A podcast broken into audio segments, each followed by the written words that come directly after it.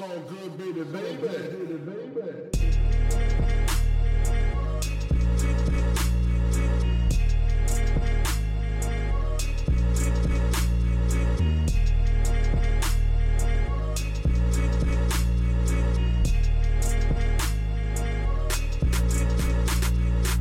Hallo zusammen, mein Name ist Jan Wehn und ihr hört eine neue Folge vom All Good Podcast. In dieser Woche ist Farhot bei mir zu Gast. Der gibt normalerweise eher weniger Interviews, weswegen ich mich umso mehr darüber gefreut habe, dass wir fast zweieinhalb Stunden miteinander gesprochen haben und dabei wirklich alles zum Thema gemacht haben. Es geht um sein Aufwachsen in Hamburg, über seine musikalische Sozialisation zwischen Wu-Tang und Portishead, darüber, wie er selber mit dem Produzieren angefangen hat, dadurch Masco kennengelernt hat, aber auch mit Neka-Musik gemacht hat.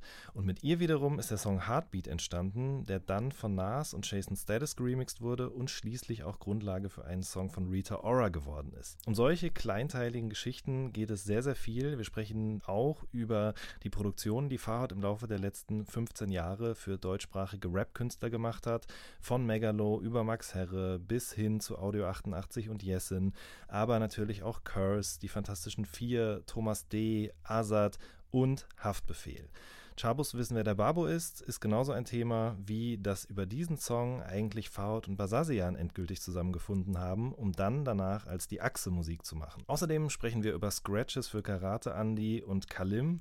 Es geht um Fahods Seitenprojekt Fuchi, um seine 20Gs Compilation, um sein Label Kabul Fire und natürlich auch um sein neues Soloalbum, das den gleichen Namen trägt. Kabul Fire Volume 2. Wenn ihr Lust habt, den Podcast oder die redaktionelle Arbeit von All Good zu unterstützen, dann freuen wir uns darüber natürlich sehr. Ihr findet die entsprechenden Links unten in der Beschreibung. Jetzt aber erstmal viel Spaß mit der neuen Folge. So good, baby, baby. Faut, wie geht's dir? Danke, mir geht's sehr gut. Und selber. Als hätten wir nicht schon so ein kurzes Vorgespräch gehabt, aber äh, es, äh, ich hoffe, dir geht's auch gut. Super. Ja, auf jeden Fall. Na, wir wollen so ein bisschen die Illusion des frischen Start ins Gespräch hier aufrechterhalten, auch wenn die meisten Leute natürlich wissen, dass schon ein kleines Vorgespräch stattgefunden hat. In dem haben wir aber noch gar nicht so viel besprochen, was gut ist, weil jetzt hier im Podcast soll es ein bisschen um dich, um deine Karriere, deine Diskografie gehen. Und ähm, die hat ja auch einen Startpunkt, beziehungsweise dein Leben hat einen Startpunkt. 1982 äh, bist du in Kabul geboren. Ähm, hast du Erinnerungen an Afghanistan oder ging das erst los, als ihr nach Hamburg gekommen seid? Ähm, nee, keinerlei Erinnerung, Erinnerung. Ich bin wahrscheinlich so alt gewesen wie mein frisch geborenes Baby. Ähm, und, Herzlichen Glückwunsch. Äh, danke, danke. Ähm, ja, also in einer sehr kritischen Zeit geboren und die haben nur auf mich gewartet, dass ich da bin und stabil genug bin, dass, äh, dass äh, man sich auf so eine harte Reise begeben kann, nämlich auf einem Esel in der Nacht äh, nach Pakistan, sodass es keiner mitbekommt und, und von dort dann halt die, die üblichen anderen Stationen. Mhm. Also keinerlei Erinnerung. Meine, El meine ältere Schwester äh, weiß noch Dinge, Mhm. aber ich nicht. Nee. Okay, das heißt, deine Erinnerungen beginnen erst, als du dann in Hamburg-Neuwiedental groß geworden bist, ne? Ähm, wir waren vorher noch in so einer anderen Unterkunft äh, in, in Harburg, gar nicht so weit von, von Neuwienthal. Ähm, ja, genau, da geht es erst los mit Erinnerungen, ja. Mhm. Und was sind so deine ersten Erinnerungen an, an Hamburg? Ich glaube, ich erinnere mich sogar an die Wohnungsbesichtigung in der Wohnung in äh, Neuwienthal. Da bin ich nicht ganz sicher. Ähm, ja, ansonsten da in Eisendorf halt so, so kurze Sequenzen. Ne? So, ich bin dann halt mal mit, mit, mit Cousins und Cousinen dann unterwegs gewesen, so als ganz kleiner Butcher und äh, äh, ja, sowas. Aber ähm, ja, genau. Mhm. Ich würde sagen, die ganz frühen Momente in Harburg, ja, das sind meine Okay. ersten Erinnerungen. Wann hast du das erste Mal eine Folge von den Simpsons geguckt? Daran kann ich mich nicht genau erinnern. Es kann, es kann sogar sein, dass es äh, in, in, in Philly gewesen ist. Ähm, wir sind, irgendwann sind wir ganz häufig nach, in die U USA geflogen, weil dort ähm, der Großteil meiner Familie äh, dann äh, gelandet ist. Mhm. Und es kann sogar sein, also ich würde jetzt so rein gefühlsmäßig das dahin tun. Ähm, ja, dass ich woanders mal gesehen habe und dann ganz viel hier dann später. Also du bist schon ein richtiger Simpsons-Fan auch. Ja, ich habe das früher, habe ich das äh, schon sehr viel geguckt. Ähm, ist dann so ein bisschen abgelöst worden von South Park. South Park habe ich wirklich äh, so jede Folge gesehen. Mhm. Mm, Also auch alles so von äh, diese, wie sagt man, äh, bevor so eine Staffel offiziell losgeht, so den Piloten, so den, den habe ich gesehen und dann halt so ab der ersten Episode bis zum Schluss. Ich habe das was sowieso daran- Hausaufgaben dann auch so durchgearbeitet. So natürlich zum ersten Mal entdeckt, irgendwann ähm, äh, und dann so mittendrin so eingestiegen und da so entdeckt und dann habe ich es einmal weggearbeitet, ja.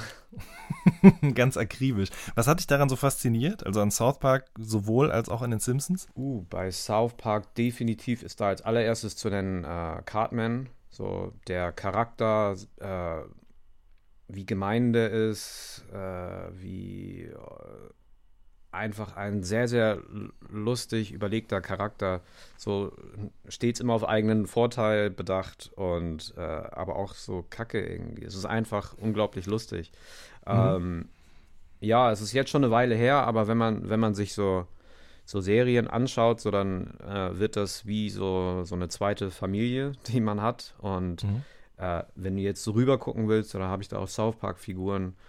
Ähm, ja, müsste ich eigentlich mal wieder auffrischen. So. Es Mhm. kann auch sein, dass äh, sogar was Neues rausgekommen ist. Das letzte, was ich gesehen habe, ist. Ah, nee, vor kurzem. Pandemic Special. Das war auch sehr Ach ja, habe ich, hab ich gelesen, dass das gekommen ist, ja. Ähm, okay, du, jetzt, da war schon ganz viel drin. Also zum einen irgendwie eine Liebe so für, für Cartoons, für Zeichentrick und dann aber auch die regelmäßigen Reisen in die USA. Ich würde jetzt mal behaupten, spätestens bei diesen Reisen in die USA hast du dann auch das erste Mal so richtig Rap mitbekommen oder ging das schon früher los? Wann, ab wann hat Musik irgendwie eine Rolle bei, bei dir gespielt, bei euch zu Hause? Ähm, in einem anderen Gespräch mit, äh, ähm, weiß ich nicht mehr, äh, aber jetzt vor kurzem äh, ist mir ist mir bewusst geworden, dass ich Rapmusik gehört habe, bevor ich von dem Genre wusste, glaube ich. Mhm. Ich bin da nicht ganz sicher. Also ähm, das war in New York bei Verwandten gewesen und dann habe ich irgendwo im Radio LL Cool J Mama Said Knock You Out gehört. Und äh, ich kannte weder Titel noch äh, Interpreten. Ähm, aber ich hab's geliebt und aber niemand anderes, ähm, soweit ich das jetzt erinnern kann, war mein Bruder so, hä, Schrott, meine Schwester, ah, Schrott und alle anderen Verwandten natürlich auch Schrott. Und ähm, aber ich habe immer wieder, also damals konntest du dir ja nicht ein Lied irgendwie wünschen oder klicken oder so, sondern warst darauf angewiesen, dass es irgendwo läuft.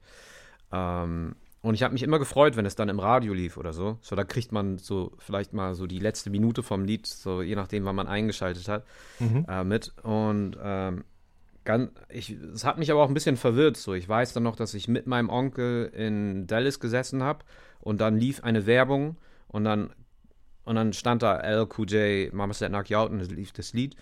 Und dann stand da aber Rock drunter. Und ähm, ich glaube, zu dem Zeitpunkt hatte ich schon irgendwie so auf dem Schirm, so dass es Rap oder Hip-Hop gibt. Und, und, aber das hat mich so ein bisschen verwirrt. Und ich so, hä, okay, dann ist es doch nicht so coole Musik. Es ist jetzt Rock. Rock ist ja eigentlich Kacke. Äh, ja, genau. Das ist wahrscheinlich das erste Rap-Lied, das ich gehört habe.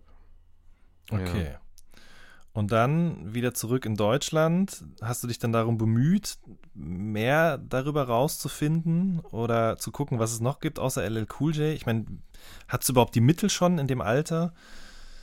Ich weiß, dass ich von einer ähm, Klassenkameradin, das, äh, so ihren Namen weiß ich nicht mehr, aber die, die ist eine Polin gewesen und sie hatte dann erzählt, dass sie in Polen immer für ganz günstig ähm, so Kassetten äh, kaufen kann. So, ne, auf dem Schwarzmarkt gab es dann äh, Kassetten für ein, eine D-Mark.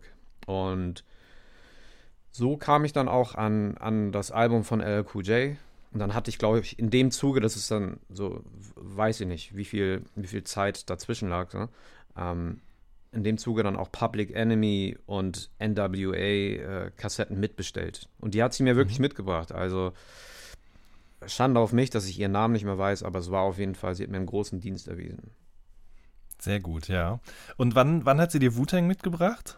Oder war das gar nicht Wu-Tang so? Clan kam ja später, ne? Ähm, Ich habe äh, Wu-Tang Clan äh, so registriert. Ich glaube, das war so Musikfernsehen, MTV. Das hat bei anderen Verwandten von mir, ähm, ähm, die hatten MTV, so wir nämlich nicht zu Hause. Oder das musste man sich dazu buchen oder so.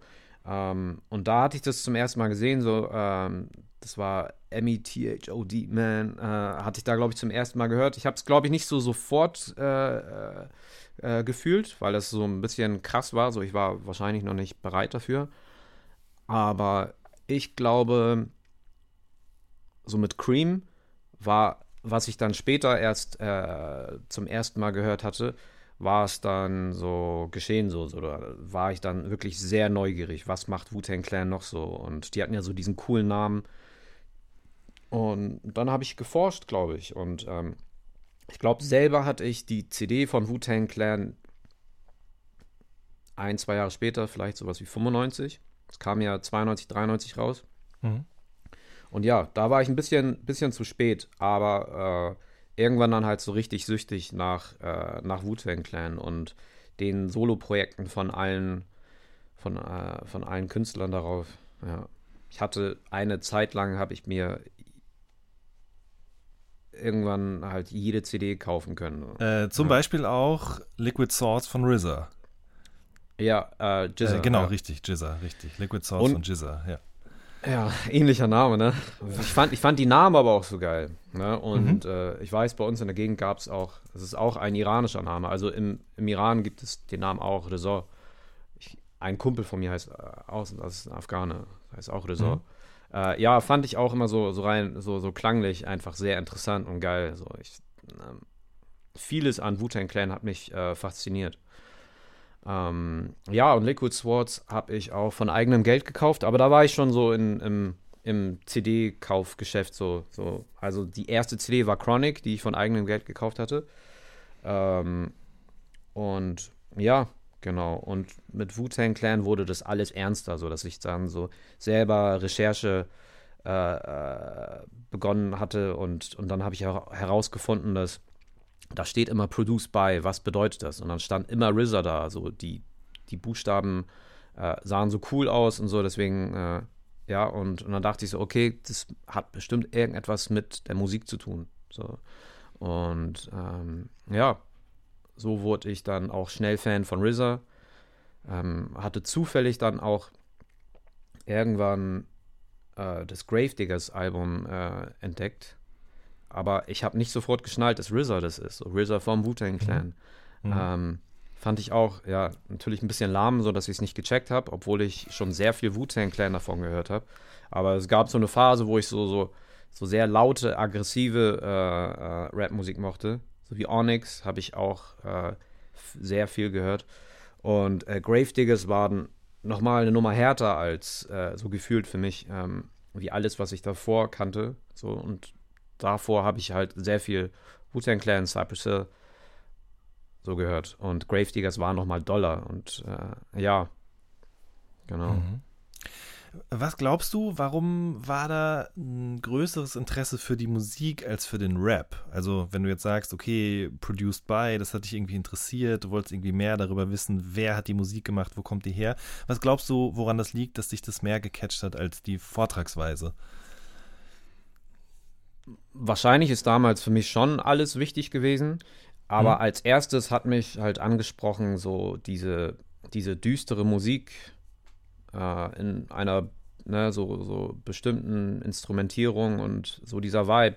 Ähm, warum, weiß ich nicht. Aber das war definitiv mein Zugang zu, zu mich intensiv mit Hip-Hop-Musik beschäftigen und süchtig mhm. werden. Das waren, das waren schon die Beats. So, ich so, oh, interessant, die klingen ja wie Wu-Tang Clan. Ähm, mhm. Aber dann ist da dieser, dieser Gesang drauf, der so sehr merkwürdig ist. Irgendwie ganz interessant, aber abtören dachte ich so. Warum rappt da jetzt nicht äh, Method Man drauf oder Ray One?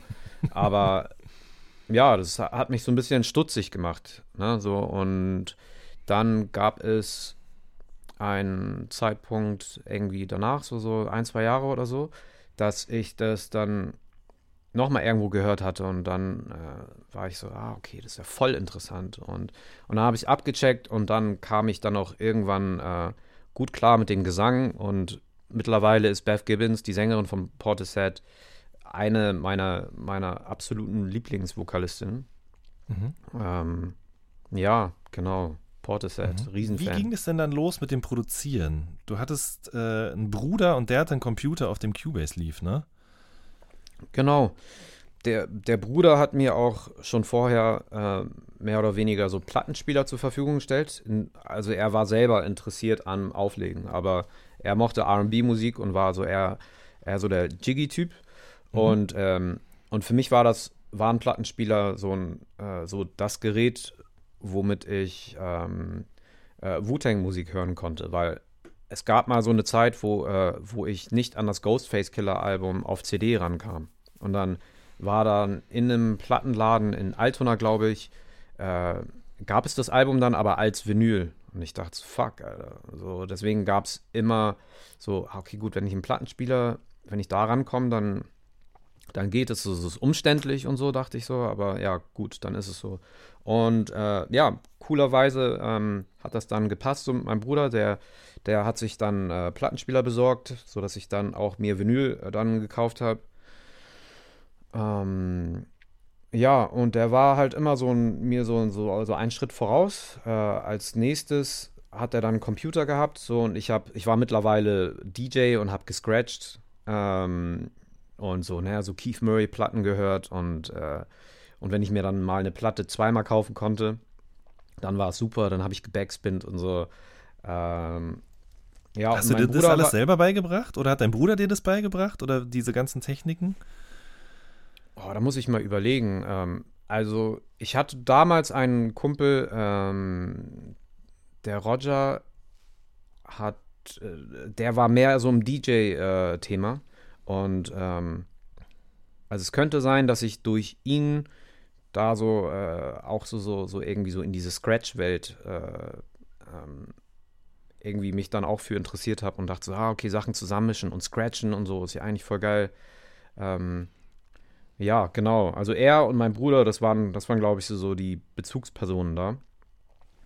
Und ja, irgendwann war das dann so, dass, ja, genau, zu deiner Frage, mein Bruder hatte dann äh, sich einen Computer gekauft, wo er dann im Internet mit war und so. Das war ein Gerät, was mir erstmal unsympathisch war, also ein Computer. Ich habe es nicht verstanden. Es war mit Windows damals auch etwas komplizierter und so, du fährst einen Computer hoch, so zehn Minuten später ist er hochgefahren und dann klick, klick, klick und so. Das war das. Ich bin nicht so der schnelle Lerner. Ähm, und ähm, ja, und er hatte dann Cubase drauf und hatte, hatte auch ein paar Male gesagt, so ja, hier, guck mal. Aber er konnte selber nicht gar nicht so gut damit umgehen und ähm, aber er hatte es und er wusste, wie es geht. Und ähm, und irgendwann dachte ich, äh, ich glaube, irgendwann habe ich realisiert, dass, äh, dass man durch diese Technik so, so, so, so Hooks scratchen kann wie DJ Premier.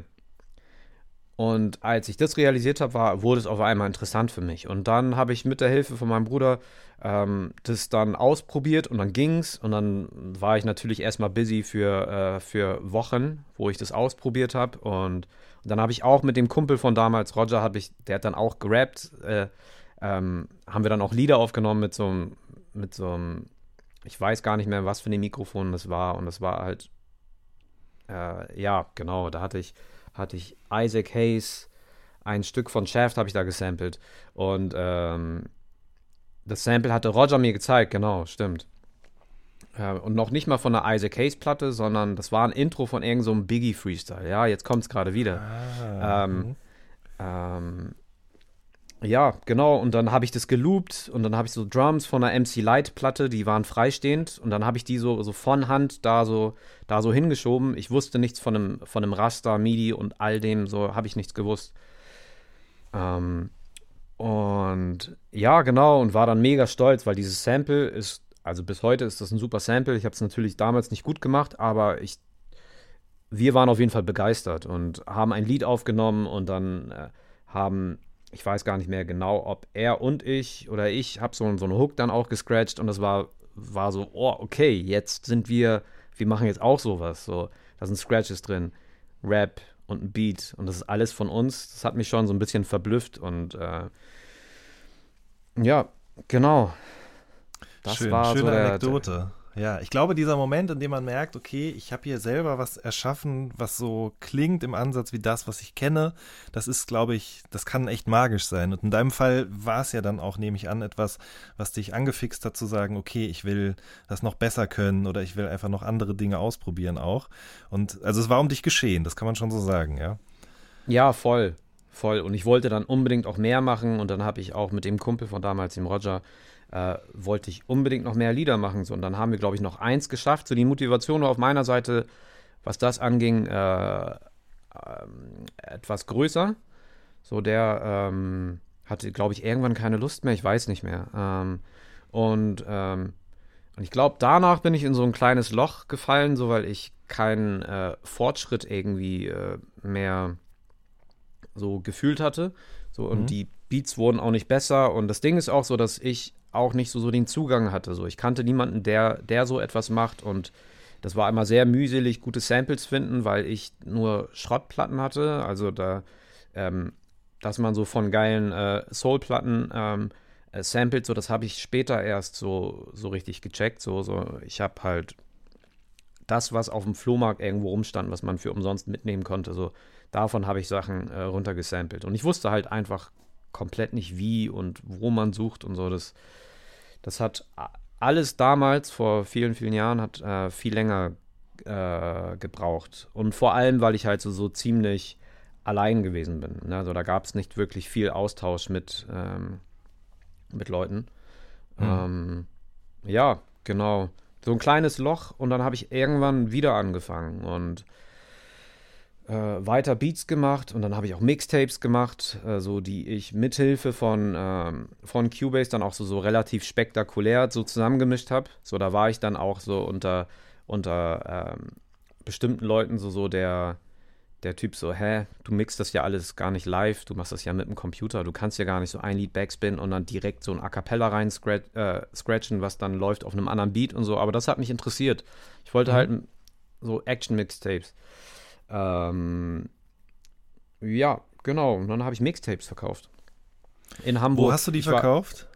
Bei, ähm, bei so in so in so Läden, wo, wo Sprühdosen verkauft wurden. Das waren dann halt so, so Hip-Hop-Geschäfte. Mhm, äh, mhm. G-Style und dann bei, äh, äh, bei Da Source und G-Style, äh, da bei Lucky im Laden. Das war äh, da habe ich dann auch eine Weile so immer Samstag auf, aufgelegt. So, der hat irgendwie voll viele ähm, Mixtapes verkauft, also für meine Verhältnisse damals. Und er war erstmal so, so, so, so ein bisschen skeptisch. So, er sieht halt so einen, so einen kleinen Blödmann, der da sagt: so, hey, hier ist mein Mixtape. Und dann hat er sich das angehört und dann kam ich wieder und, und habe ich gesagt: Hast du reingehört? Er so, ja, ja, ist cool, gib mir mal ein paar. Und die äh, haben sich dann ganz gut verkauft, weil ich hatte dann auch ein RB-Tape. Und äh, Lucky ist damals, Lucky war, also Lucky ist in Hamburg definitiv eine ganz harte äh, Legende. Auch äh, Entdecker von Bones ähm, und sehr umtriebig. Äh, ein ähm, äh, jemand, der ja sehr umtriebig war. So ein Laden hatte, Partys geschmissen hat, ein Label gegründet, später Yentown Crime. Mhm. Ähm, ja, genau. Ähm, hab Mixtapes gemacht, irgendwann das dann aber auch sein lassen, nachdem ich ein Deutschrap-Tape gemacht habe, weil ich Cool so krass fand und, äh, und der hat irgendwo, ich weiß gar nicht, deutscher Rap, äh, Schiebkrise, so da habe ich irgendwie so, so, so Sachen so, so von gescratcht und das war für mich auch die Inspiration, ey, ich muss mal so ein Tape machen, weil ich mag eigentlich so ein paar Deutschrap-Lieder, ähm, aber das kam gar nicht gut an. Ähm, das wäre nämlich ja. jetzt auch die Frage gewesen. Also wir haben gerade viel über US-Rap gesprochen, dann trittst du mit diesen Mixtapes in die Öffentlichkeit, hast gerade gesagt, auch ein RB-Mixtape, auf dem ja englischsprachiger RB eben auch war, vordergründig, nehme ich jetzt mal an. Ja. Ähm, du hast da in diesem Laden aufgelegt und das ist ja auch eine Zeit, ich tippe jetzt mal, es war so um die 2000er rum wahrscheinlich oder Ende der 90er. Ja, 2000 irgendwie so, ja. Ja, ähm, also da gab es ja schon deutschsprachigen Rap, der auch erfolgreich gewesen war, auch aus Hamburg zum Beispiel. Also hattest du da bis dahin, bis Cool Savage kam, schon irgendwie einen Bezug zu? Gab es da Dinge, die dich interessiert haben oder warst du straight auf US-Rap fixiert? ich habe das schon registriert, was, was hier passiert ist und äh, fand immer fünf Sterne Deluxe richtig albern und, äh, und überhaupt nicht cool. Ähm, Sammy Deluxe war dann anders und einfach eine Maschine, den, den habe ich dann auch voll gefeiert. Viele aus meiner Gegend mochten den halt überhaupt nicht, weil ähm, die in dem so irgend so, so Eimsbüttel, so privilegierten Kind so äh, gesehen haben und mhm. ähm, aber den fand ich schon immer krass. Viele andere hatten es schwer so bei mir, das, aber damals ist es halt auch nicht geil gewesen. Also Sammy war definitiv der allerbeste von allen so und dann kam Kool Savage, so die, die Hood-Version so von einem guten Rapper, der auch noch einen sehr guten Style hat und der Name auch so King Kool Savage war für mich auch so, so ah okay gut, das ist so mäßig so einer von uns äh, und der macht, der findet auch alle anderen Kacke und ähm, ja, Mhm. Ähm, schon, schon so mitbekommen. Und dann habe ich halt auch so Sachen wie Sammy Deluxe und Kool Savage dann auf dem, auf dem Tape da gemixt. Ähm, aber wie gesagt, kam nicht so gut an. äh, also wenn ich vorher äh, äh, hunderte von Tapes verkauft hatte, war es dann so, ah, so ein bisschen Fehlinvestitionen. ähm, ja. Und vieles äh, vieles ist liegen geblieben und kam nicht gut Hast an. du dann Ma Masco kennengelernt oder hat, kanntest du den schon ja, vorher? Ja, auf jeden Fall. Also er ist auch eine Person gewesen, die, die mir ähm, Hass auf Leute gut äh, beigebracht hat und, äh, und ich war eigentlich immer die meiste Zeit immer so die Person, die sagt, äh, ey, entspann dich mal und so. Wenn du etwas nicht gut findest, dann ähm, dann, dann ist es dein Recht so, aber, aber du bist ein bisschen zu doll, habe ich ihm immer gesagt. So. Aber ja, auf jeden Fall äh, super enger und guter Freund äh, geworden, der Masco. Der hat, der hat durch gemeinsame Bekannte, ich weiß gar nicht mehr. Ähm, also wir haben uns relativ, ich sag mal jetzt spät äh, kennengelernt, dafür, dass wir mehr oder weniger in, der, äh, in derselben Gegend groß wurden. Ähm, und äh, ja, so eine Gelegenheit für mich, meine eigenen Produktionen so äh, Leuten zu zeigen, war, sie auf die Tapes äh, äh, zu schmuggeln. So, ne? also, so zwischen mhm. Cool Savage und Sammy Deluxe war dann ein Lied, was ich dann mit Masco gemacht habe. Mhm. Ähm, ja, genau. Und ähm, ich habe mich halt gut mit ihm angefreundet und wir haben viel gehangen, viel so uns musikmäßig ausgetauscht. Und der und dann hat er, so ähm, dann hat er doch 2002 äh, bei dieser Aktion Mensch Beats for Life Sache mitgemacht, ne? Ah ja, Stimmt, ja. Und äh, diesen Song Mein Respekt veröffentlicht. Ich musste gerade so schmunzen, weil du gesagt hast, er hat mir irgendwie auch so beigebracht, dass man auch Sachen Kacke finden kann. Und ich erinnere mich, dass das damals auch in meinem Freundeskreis konnten viele Leute den Song, den er dann da veröffentlicht hat, mochten den einfach nicht, weil der halt wenig mit dem gemein hatte, was sie bis dahin aus Hamburg kannten. Aber ähm, es war trotzdem eben ein Song, der diesen Contest da gewonnen hatte, den du aber auch produziert hast, ne? Richtig, ja. Äh, ich habe ähm, nicht ganz verstanden. Deine Freunde mochten den Song oder die mochten Nee, die mochten den nicht. Die mochten den nicht, weil das war halt nicht so wie das, was man aus Hamburg kannte. So, es ja. war halt nicht Sammy, so, sondern es war halt ja. ein bisschen aggressiver, ähm, einfach eine andere, ein anderer Charakter war er einfach als ein Sammy oder ein Eisfeld, sag ich mal. Genau, wir, wir waren halt, äh, also vor allem er hat da auch immer großen Wert drauf gelegt, dass, dass er nichts damit mit, Hamburg City zu tun hat, sondern er aus Hamburg Süd ist. Mhm. Und, ähm, und ja, genau. Klingt komplett anders und ist vor allem anti-Hamburg City. So. ähm, ja, genau. Da gab es auch ein paar äh, äh, lustige Begegnungen dann mit, mit Leuten, so die, die überhaupt nicht verstanden haben, warum der so, so abhasst und so. ähm, aber ja, lustiger Typ. Ähm, mhm. Da kommt ganz vieles so zusammen, so, ne? Frust, ähm, aber auch Humor, so sehr eigener Humor. Mhm. Ähm, ja, genau. Wie erinnerst du dich daran, wie er diesen Contest da gewonnen hat und ihr diesen ja. Song produziert und veröffentlicht habt? Also, ich habe von dem Contest durch ihn, durch ihn erfahren. Und ich weiß, dass Specs involviert war. Ja, genau.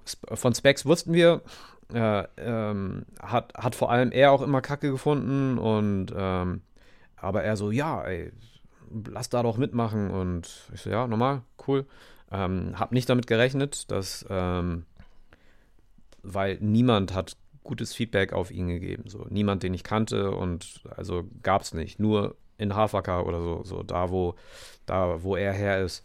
Und, ähm, und dann voll cool, so ähm, hat er mir erzählt, dass äh, Specs ihn wohl angerufen hätte und gesagt hat, so dass er in der engeren Auswahl ist und, äh, und wie er denn so drauf ist und so. Und dann ähm, kam es so, dass, dass er dann auch gewonnen hat und wir nach Köln fahren durften und es wurde alles bezahlt. So, wir Mhm. waren dann zwei Tage da bei Row Birdie im Studio und durften dort das fertig mischen. Ähm, ich habe die Files nicht äh, richtig, äh, nicht richtig speichern können. Ja, genau. Und dann hatte er voll die Probleme und äh, wir haben es ihm voll schwer gemacht. Aber ich glaube, äh, er hat uns auch halt 0,0 gefeiert und wir ihn dann auch nicht, weil er, ähm, also ich kann das auch voll verstehen. Da kommen so Haufen Blödmänner und, äh, und machen ihm voll die Arbeit äh, und er kann erst ganz spät erst anfangen, nachdem wir Cubase irgendwo runtergeladen haben, woanders und, und das, um das Projekt zu öffnen. Ähm, aber ja, wir haben ihn als äh, äh, überheblich und so ähm, äh, wahrgenommen, ähm, aber waren selber schuld. Es war, Mhm. also ich, ich kann ihn äh, so aus heutiger Sicht komplett verstehen. Aber dann haben wir die Nummer gemischt. Ich, das war dann auch das erste Mal, dass, dass mein Sound so, so verbessert wurde, aber ich habe das nicht direkt gecheckt, was da besser wurde und das war halt anders. Ich so, hm, okay, Mhm. ja. Ähm, war auf jeden Fall so, so eine erste Negativerfahrung. Und, Hast du äh, eigentlich, wenn ich kurz fragen darf, hast du gecheckt, dass da in dem Studio von ihm auch King of Rap aufgenommen und gemacht wurde? Ja, genau. Deswegen hatten wir uns ja eigentlich voll gefreut. Und a- eigentlich, also vor allem ich äh, habe das auch offen gefeiert. Äh, Masco, glaube ich, so ein bisschen, ähm, äh, also halt nicht so offensichtlich. Ähm, und äh, wir sind da schon so mit so ein bisschen Erwartungen hingefahren, so, okay, wir werden eingeladen, so von Leuten, die schon am Start sind. Und der hatte schon mit Spontan, den ich auch sehr gut fand damals, Mhm, mhm. mit denen gearbeitet. Und die waren official, wir waren aus Neuwiedental, so. Ne? Äh, und ähm, ja, und waren deswegen vielleicht auch so ein bisschen enttäuscht, dass da nichts entstanden ist, so, oder dass der uns offensichtlich überhaupt nicht feiert und uns so ein schlechtes Gefühl gibt. Ähm, ja, aber hatten wir, hatten wir auf jeden, das wussten wir schon vorher und ja, Hm. genau. Ja. Okay, also und wie ging das dann danach weiter? Da, da war ein Auftritt. Diesen Auftritt hat, ähm, haben wir dann zusammen gemacht und es gab dann aber auch noch ein Interview. Ein Interview mit Falk. Und, äh, und Falk war noch so eine Person, so, äh, die, die uns offensichtlich gar nicht gefeiert hat. So haben wir im Nachhinein dann mitbekommen. So, der hat halt ähm, den, den Masco interviewt und da war schon so ein, so, hä, du Penner, so, äh, so eine Haltung wurde da schon ein bisschen klar. Und als wir Mhm. das Interview dann gesehen haben, haben wir dann halt gemerkt, so wie, äh, wie er wohl anscheinend war und die Wirkung auf Menschen und so. Das war auf jeden Fall nicht nett und cool. Mhm. Ähm, ähm, ja, und der Stefan Raab hat dann dieses Interview dann auseinandergenommen und hat, hat sich sehr lustig gemacht äh, über, über, über Masco. Ähm, ja, war nicht so, äh, hat er sich nicht drüber gefreut. Also das war wirklich alles in allem eine sehr, sehr negative Erfahrung für euch, sage ich mal. Ja, also ich dachte so, okay, die da oben, die, die feiern uns nicht und das geht alles nicht gut ähm, und machen sich lustig über uns. Also es war auch lustig, wie Masco sich benommen hat, so aus heutiger Sicht. Mhm. Ne? Aber ähm, ja, so ein mega gutes Gefühl hat uns das nicht gegeben. Aber es war trotzdem aufregend so. Ich habe Echo Fresh gesehen, ich habe Cool Savage gesehen ähm, und wir durften da mal mitmachen. Also, Mhm. ey, die haben uns voll was möglich gemacht, so die Aktion Mensch. Es ist halt für die so ein bisschen nach hinten losgegangen, weil die sich da jemanden äh, ausgewählt haben, der ein Lied über Respekt äh, geschrieben hat. Das Lied war in sich äh, wahrscheinlich so, so äh, überzeugend und schlüssig, aber es hat halt mit seiner sonstigen Haltung gar nichts zu tun. Und äh, ja, da haben die einfach nicht richtig recherchiert oder keine Ahnung, ging auf jeden Fall nach hinten los. Vor allem für die und dann auch für ihn. Mhm. Was war dann für dich die Konsequenz daraus, aus dieser Erfahrung? Naja, so ein bisschen anti, dachte ich so. Ich dachte so, okay, alles Diddles, war ja klar. Okay, draufgeschissen. So, wir waren zurück und ich habe halt mein Ding gemacht. Ich habe trotzdem natürlich weiter Musik gemacht. Äh, Masco war schon ein bisschen gefrustet und dann gab es dann noch irgendwie einen anderen Fernsehbeitrag und bla. Aber ähm, wir haben weitergemacht. Auf jeden Fall. Mhm. Also äh, ich vor allem jeden Tag und immer. Und ähm, da war es schon längst um mich geschehen. So, ich war süchtig nach Musik machen und äh, Mhm. irgendwie kreieren. Und ähm, und dann war es so, dass, dass Masco mal ein Lied hatte, ähm, wo er eine Sängerin für suchte. Diese Sängerin äh, stand dann irgendwann so bei mir vor der Tür quasi. Ähm, und das war Neka. Und äh, Neka war erstmal so, so, ähm, so ein bisschen äh, auch negativ eingestellt, so, oder sagen wir so, sehr äh, reserviert. So, weil die kam dahin, so in, in dieses komische Neuwiental, so von, von Altona hat sie damals gelebt. Ähm, und das kam ihr wahrscheinlich auch alles sehr komisch vor. So. Und, ähm, aber wir haben geweibt. Sie hat Musik von sich angemacht und ich konnte es nicht glauben, was ich da gerade höre. So, das ist die, die eigentlich so, so unsympathisch gerade daherkommt. Und ich so, okay, interessant. Ähm, Und dann hat sie noch und- Hell on Earth angemacht, oder? ja, genau. Und dann, ja, genau, Hell on Earth und darüber hat sie einfach gefreestylt oder irgendwas gesungen. Und äh, ich war etwas verblüfft, Mhm. weil ich es nicht erwartet hätte. Und dann habe ich ihr Musik vorgespielt und es war so, wie als hätten wir uns gefunden. So, ähm, ich mochte, ich mochte das schon immer sehr gern, wenn, wenn Janet Jackson auf einem Primo-Beat gesungen hat und wenn Erika Badu so, so hip-hoppige Musik gemacht hat. So, das, das fand ich alles sehr interessant.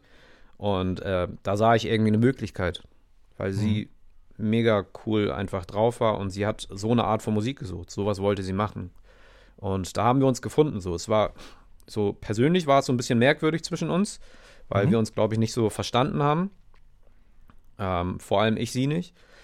Ähm, aber die Musik war einfach äh, Grund genug, dass ich ähm, den Kontakt hielt.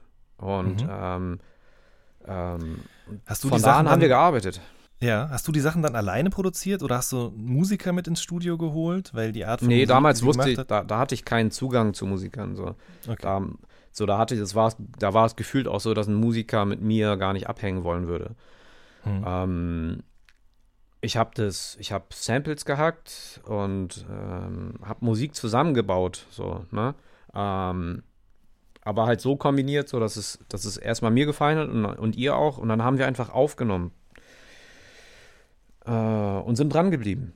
Und Mhm. irgendwann äh, sind wir auch eng geworden und super, super gute Freunde und ähm, und sie, äh, sie und ich haben dann eine EP gemacht, ein Album, wo sie drauf, auch darauf bestanden hat, so dass ich der Produzent bleibe, äh, während das Label so war so, so, ja, okay, so, der kann doch eigentlich nichts, ähm, hol dir mal lieber die, die, die, die Musiker, so halt die äh, Leute aus, was weiß ich, aus einem Deichkind-Umfeld oder sowas. Da gab es irgendwie so, so einen ähm, Zugang. Und es gab es immer wieder so, so Versuche, mit denen zu connecten. Mhm. Ähm, war wahrscheinlich auch so, so gut gemeint, ähm, kam nicht gut rüber, so äh, für uns. Und da hat Neka auch äh, immer für gekämpft und hat gesagt, so, nee, ohne den äh, äh, geht das nicht. Den kannst du jetzt hier nicht äh, rauskicken, so, weil mit Mhm. ihm zusammen ist das alles entstanden. Ja. Ja. Unter anderem auch Heartbeat. Ähm, der Song, der, glaube ich, der bekannteste von euch beiden als Team ist. Kannst du vielleicht nochmal erzählen, wie der Song zustande gekommen ist? Ich habe alleine irgendwann mal Klavier gedaddelt ähm, und, und den Beat letztendlich gebaut. Da gab es die Live-Drums noch nicht, aber ja, das war für mich aber eine Idee von ganz vielen. Ich habe das Neka vorgespielt und wir haben das Lied innerhalb von, von, weiß ich nicht, kurzer Zeit, einer Stunde oder so, haben wir das aufgenommen. Und wo, ähm, also es war anfangs noch so, dass äh, sie das anders gemeint hatte mit der Hook und, und dann haben wir es vor Ort äh, umarrangiert und da war sie, sie ist generell immer so, so wenn man etwas ändert, so an, äh, an ihrem Vorhaben, dass sie, dass sie das ablehnt erstmal. Aber äh, ja, na, ähm, ist mir dann gelungen, so, und dann haben wir das dann so umarrangiert und dann waren wir beide direkt so, ah, okay, gut, das ist ja voll geil. Das Hm. geht bei Neka schneller, so dass die halt voll begeistert ist oder voll abgeturnt ist von etwas, so, aber Ähm, ja, genau. Das war halt so eine von, von, von vielen Sessions so. Äh, Mhm. Ich bin einen Tag später, so wie, äh, so wie immer irgendwie, dann wieder ins Studio und dann habe ich es angemacht und dann war es dann aber, da habe ich gemerkt, so, das, äh, das ist schon anders. Mhm. Und ähm, ja, und das war so relativ zum, zum Ende der Albumproduktion. Da gab es schon irgendwie so, so einen Plan, okay, demnächst veröffentlichen wir ein Album und das war eins der letzten drei Lieder oder so, die entstanden sind. Und es sollte auch eine Mhm. andere Single ursprünglich geben, ne? Mit einem Curtis Mayfield-Sample. Ach ja, stimmt. Ja, Walk-In, äh, da war, glaube ich, der Gedanke so, ah, okay, da macht man so, äh, führt man de, den, äh, den Hörer so langsam irgendwie ran, so weil, weil Heartbeat ein bisschen zu experimentell äh, äh, vielleicht gewesen wäre. Ähm, und dann so Soul-Sample und so und, äh, und Wa- Walk-In mit Curtis Mayfield-Sample, das war ja auch eine coole Nummer. Aber ja, genau, so dann musste das geklärt werden und äh, ging dann nicht so schnell. Und äh, war aber auch voll gut, dass das so kam. Und dann wurde das die erste Single und dann habe ich zum ersten Mal gemerkt, äh, wie das ist, so wenn, äh, wenn man von irgendwo Support bekommt. So wenn Leute auf einmal das feiern und Mhm. das hören und einfach begeistert sind.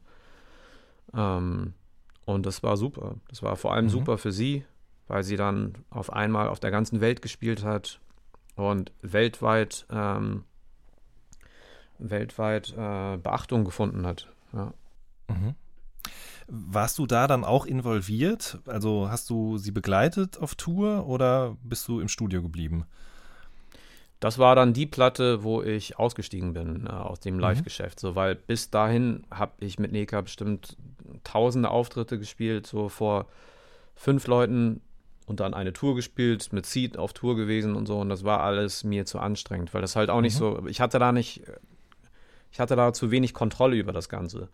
Mhm. Ähm, und es ist mir einfach nicht gelungen, so auch, wo ich dann äh, mal als Creative Director äh, ernannt wurde, dass ich das dann in die Hand nehme, so da äh, hatte ich immer das Gefühl, dass mir dann äh, doch Steine in den Weg gelegt wurden und ich meine Vision nicht durchsetzen konnte.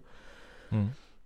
Und da habe ich gesagt, so, nee, ähm, ich will lieber im Studio arbeiten und ich will nicht nur für äh, Neka alleine ähm, äh, produzieren, auch, auch mit anderen Leuten. Ich will einfach mehr im Studio sein. Das war der, das war der Hauptgrund. Mhm. Und ja, genau, hat sie mir erstmal ein bisschen übel genommen, aber irgendwann wurde es dann normal und äh, von da an hatte ich mehr Zeit für andere Projekte auch und habe dann auch Mhm. äh, Beats rausgeschickt an verschiedene Da Leute. sprechen wir gleich drüber, aber lass uns, wenn wir gerade schon bei Nicker und Heartbeat sind, vielleicht noch kurz darüber reden, dass ein paar Jahre später dann ja eine EP erschienen ist, auf der dieser Song durch ein NAS-Feature sozusagen ergänzt wurde und es auch noch ein Remix von Jason Status gab. Wie kam es denn zustande, dass eben so ein bisschen Nachgang dieser Song nochmal dieses Update bekommen hat? es war einfach die, die Kraft der Musik. Die hat Leute überall überzeugt und, ähm, und das Album hat sich dann auf einmal gut verkauft. Ihre Bookings wurden immer besser bezahlt und äh, wurden immer mehr und ähm, äh, es ist überall gewachsen.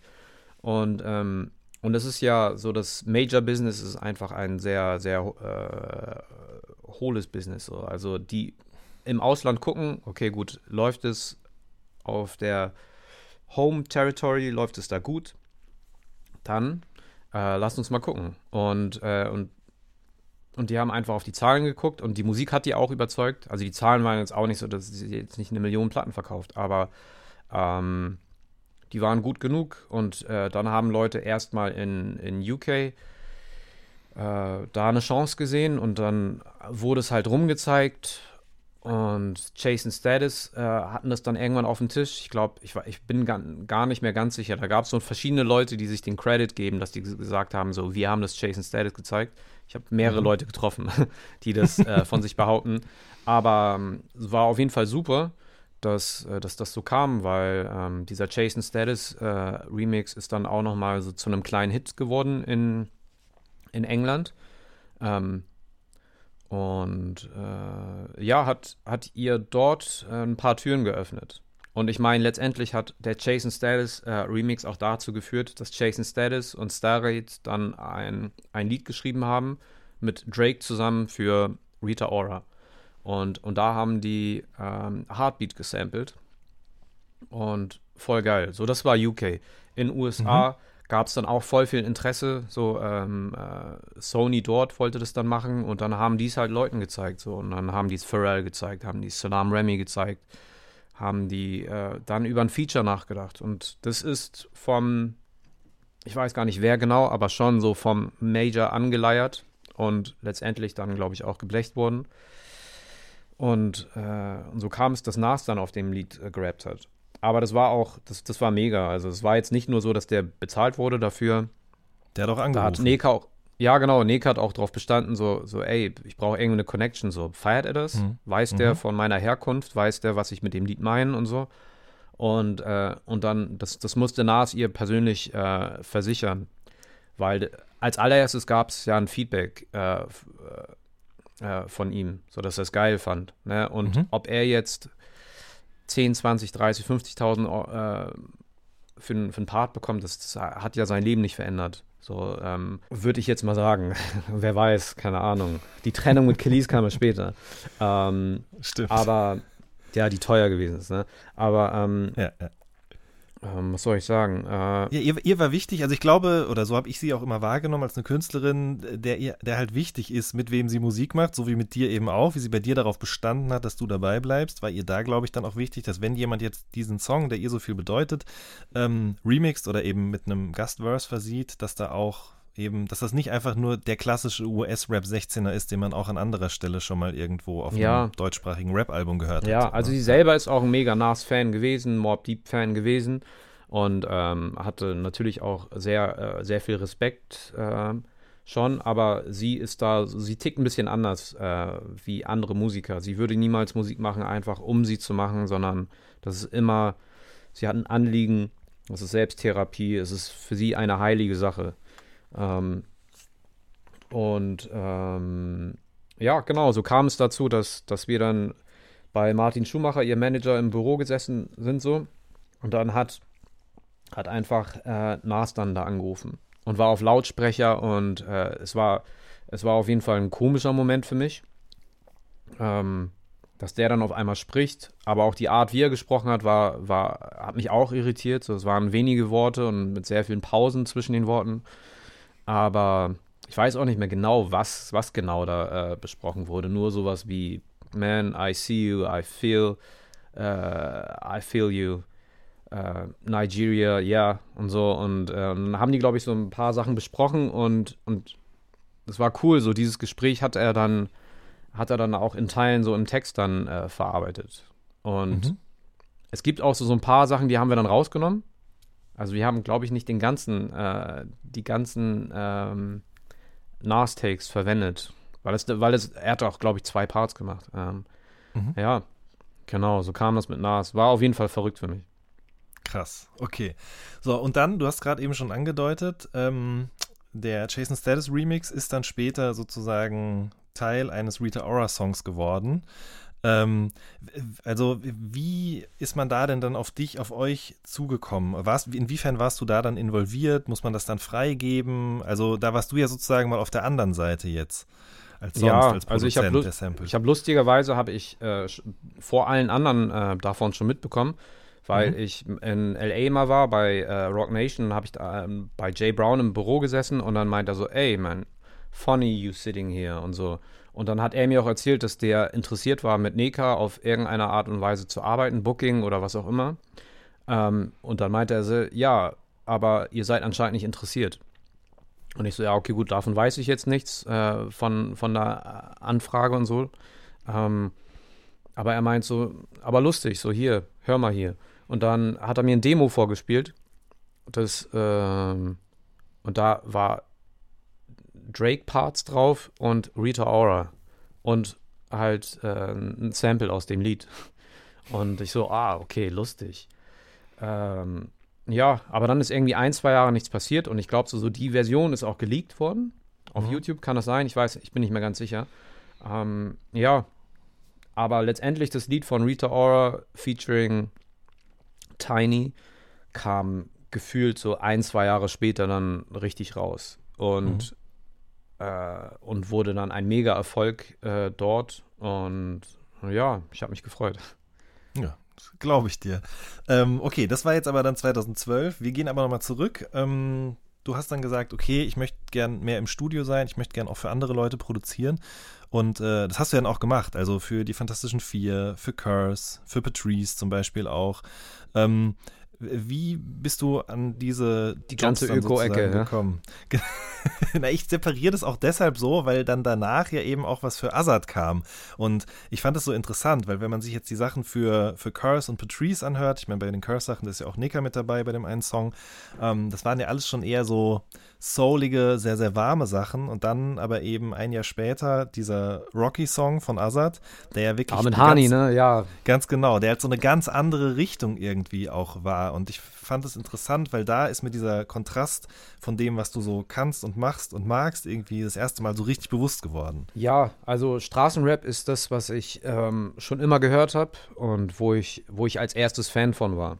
Und mhm. das ganze musikalischere kam später und, äh, und auch durch, durch die Zusammenarbeit mit Neka, die mir viele, äh, viele so Afrobeat zum Beispiel hatte ich nie eine Idee von, so was es ist. Äh, und das hat sie mir definitiv äh, nicht erklärt, aber näher gebracht. Ja, genau, indem sie es immer wieder angemacht hat, so, weil ich habe es nicht sofort gefeiert. Mittlerweile liebe ich es, aber ähm, ähm, ja, genau, das habe ich ihr auf jeden Fall zu verdanken. Aber ich komme von, von ne, Mob Deep, DJ Mox, Cypress Hill, so diese ganz düstere äh, Straßenmusik. Und deswegen, Azad habe ich schon immer gehört und war immer Fan davon und äh, fand es dann auch cool, dass, dass dann da eine Zusammenarbeit zustande kam. So, ich habe halt nicht viel in Deutschland gemacht, aber so mit den meinen Lieblingsrappern, da habe ich dann gerne connected. Ähm, na, Curse habe ich auch schon immer gehört und war, war immer Fan von. Ja, genau. Und äh, ja, so, so, es ist halt Fluch und Segen, wenn man das eine mag und das andere aber auch. Äh, es macht es halt schwer für Leute ähm, zu checken, so was man, äh, mit wem man es da zu tun hat. So, ich habe da auch mhm. schon in Meetings äh, in Frankreich äh, gesessen, so wo ich einfach Leute einfach verwirrt habe, so mit, mit unterschiedlicher Musik, die, den ich dir vorgespielt habe. Äh, habe ich natürlich längst meinen Frieden mitgemacht und ähm, ich äh, feiere das sehr, mit Haftbefehl zu arbeiten, aber dann auch so, so eine Platte wie Cabo Fire 2 zu machen, die ja ähm, nicht direkt so klingt wie, mhm. wie brutaler äh, Amok-Straßenrap. Ja, in der Tat. Ähm, wie war das denn dann bei zum Beispiel bei den Songs mit Curse? Warst du da dann mit im Studio oder waren das auch Sachen, wo, ähm, wo du einfach die Produktion rübergeschickt hast? Ähm, oder hat sich das irgendwie groß unterschieden von zum Beispiel diesem Song, den du da mit Azad gemacht hast fürs Assassin-Album? Also Azad habe ich äh, bis heute, ich habe den mal ganz kurz auf einer Party getroffen, aber ähm, äh, erinnert er sich bestimmt noch nicht mal. Ähm, aber ja, mit dem habe ich nie abgehangen. Ähm, Curse, Curse ist, äh, den habe ich häufiger getroffen. Und ähm, ich glaube, eine Skizze hatte ich ihnen im Studio gezeigt oder zwei. Ähm, aber zu, ich muss mir überlegen, ob wir je zusammen aufgenommen haben. Also wir haben schon viel rumgehangen und mhm. äh, ja, also ähm, aber aufgenommen haben wir, glaube ich, nicht. Der ist eh so, so ein, so ein Ich nehme alleine auf, äh, nehmen auf Typ. Ich weiß mhm. nicht, wie es mittlerweile ist, aber der, der wusste schon immer so, wie er was machen will und hat sich ne, natürlich immer viel und genug Zeit genommen für, für seine Parts und Texte. Ja, genau, also schon, schon Beats geschickt, viele Beats geschickt. Also auch danke an, an die Geduld von, von Curse, so, weil ich habe den auch mit viel wahrscheinlich schlechten Zeug irgendwie zugemüllt. Und, äh, und es kam, also so viel gearbeitet haben wir gar nicht. Das sind vielleicht drei, vier Lieder oder so. Hm. Ähm, wie hast du dich denn damals so begriffen? Schon eher als ein äh, Beat-Lieferant, sage ich mal, der einfach sagt, okay, das hier ist der Loop oder das ist der, das ist der Verse mit der Hook. Wie viele Verses willst du machen? Wie viel Hook soll ich dran packen? Oder hast du da irgendwie auch so ein künstlerisches Selbstverständnis gesagt und äh, gehabt und vielleicht auch gesagt, okay, wenn da jetzt zu viele Änderungswünsche kommen, die ich nicht fühle, dann mache ich das auch lieber nicht. Ich glaube, anfangs, also wenn ich mit so jemandem wie, wie Curse gearbeitet habe, das war ja relativ früh, da, da ist er schon die Person gewesen, die, die gefühlt schon besser weiß, was, äh, ähm, was los ist. Und es war eh mhm. seine Platte. Also ich, ich ich denke bis heute so, ähm, so wenn du eine Platte machst und dein Name da drauf steht, dann, dann sollte, sollte das auch irgendwie, solltest du das letzte Wort haben, irgendwie. Ne? Mhm. Natürlich muss man dann mal wissen, mit wem man zusammenarbeitet und dem auch genug Vertrauen schenken. Aber ich würde mich auf jeden Fall schlecht dabei fühlen, wenn ich eine äh, Platte mit jemandem mache und der feiert sie nicht, weil, weil er das Gefühl hat, dass ich ihm meine Vision auf, aufzwinge. Ähm, anf sicherlich kam das so mit der Zeit, dass ich immer mehr wusste, was ich da eigentlich tue und dann auch mal ähm, so meine Gedanken geäußert habe. Gesagt, also ja, ey, der Part ist scheiße, machen wir weg. Mhm. Ähm, und lass uns mal anders machen. Kommt mit der Zeit, glaube ich, mehr. Ja. Wie war das mit den Fantastischen Vier? Du hast ja dann für Fornica mit ihnen zusammengearbeitet, auch einen Remix gemacht von Einfach sein, aber dann für ähm, das Album für dich immer noch Fantasie oder für euch immer noch Fantasie, ich weiß gerade gar nicht, wie heißt es denn nochmal, für dich immer noch Fantasie, ähm, da hast du ja mehrere Songs gemacht. Und äh, soweit ich weiß, ist da ja dann auch Tomilla sehr stark involviert gewesen, beziehungsweise viele andere Leute auch noch. Wie war so das Zusammenarbeiten mh, mit einer Band, die so eine Art von Produktion hat, die sich, würde ich jetzt mal behaupten, schon stark von einem Azad zum Beispiel auch unterscheidet? Ja, zu einer Million Prozent. Ähm, wie kam es mit denen? Ähm, das war relativ früh schon. Und ähm, der Tonmann von Neka ist connected gewesen mit Smudo. Und der hat mich irgendwann gefragt, so, hey, die suchen gerade Beats, hast du welche? Und ich so, ja, gerne. Und das war, das war so eine Zeit, wo halt auch noch gar nichts ging. Gar nichts, gar nichts so. Also, also ich meine auch knistemäßig. Ich hatte einfach kein Geld, sehr wenig Mhm. Geld verdient. Und, äh, und ich habe mich da über alles gefreut. Und die Fantastischen Vier sind zu dem Zeitpunkt, damals sind die halt auch, sind die ja so die äh, wahrscheinlich erfolgreichsten Deutsch-Rapper gewesen. Ne? Mhm. Ähm, und äh, ich so, klar, natürlich, gerne. Und ähm, ja, Smooth hat sich dann gemeldet und meinte so, ey, ja, diesen Beat, den finden wir toll. Und ähm, äh, auch das war irgendwie merkwürdig, weil ich den schon, ähm, schon immer von dem wusste und dann auf einmal mit dem zu tun habe. Und äh, ja, die haben drauf aufgenommen und fertig. Die haben das, äh, da, da gab es keine große Zusammenarbeit. Ähm, die haben einfach gemacht, sehr, sehr un unkompliziert, aber auch, auch alles sehr fair nachher. Also die, ne, also die haben, die haben jetzt nicht direkt Geldprobleme ähm, und äh, haben immer so sehr gesehen, so, so in welche Situation ich da so war und ähm, hat dann wahrscheinlich ein paar mehr Kohlen äh, einfach ausgepackt, so aus so einem äh, aus so einer he helfenden Perspektive so gedacht so und äh, Mhm. ja, das war ziemlich unkompliziert. Wenn die was mochten, dann haben die was drauf aufgenommen. Und äh, da war erstmal ein Lied und dann gab es noch eine Platte und dann äh, wurden, es, wurden es mehr Lieder. Da war ich in die Produktion gar nicht, also ne, so wie du gerade sagst, so Tomilla hat da eigentlich ähm, ähm, so die Fäden in der Hand gehabt und hat dann Sachen ausproduziert. Ich muss überlegen, ob es da.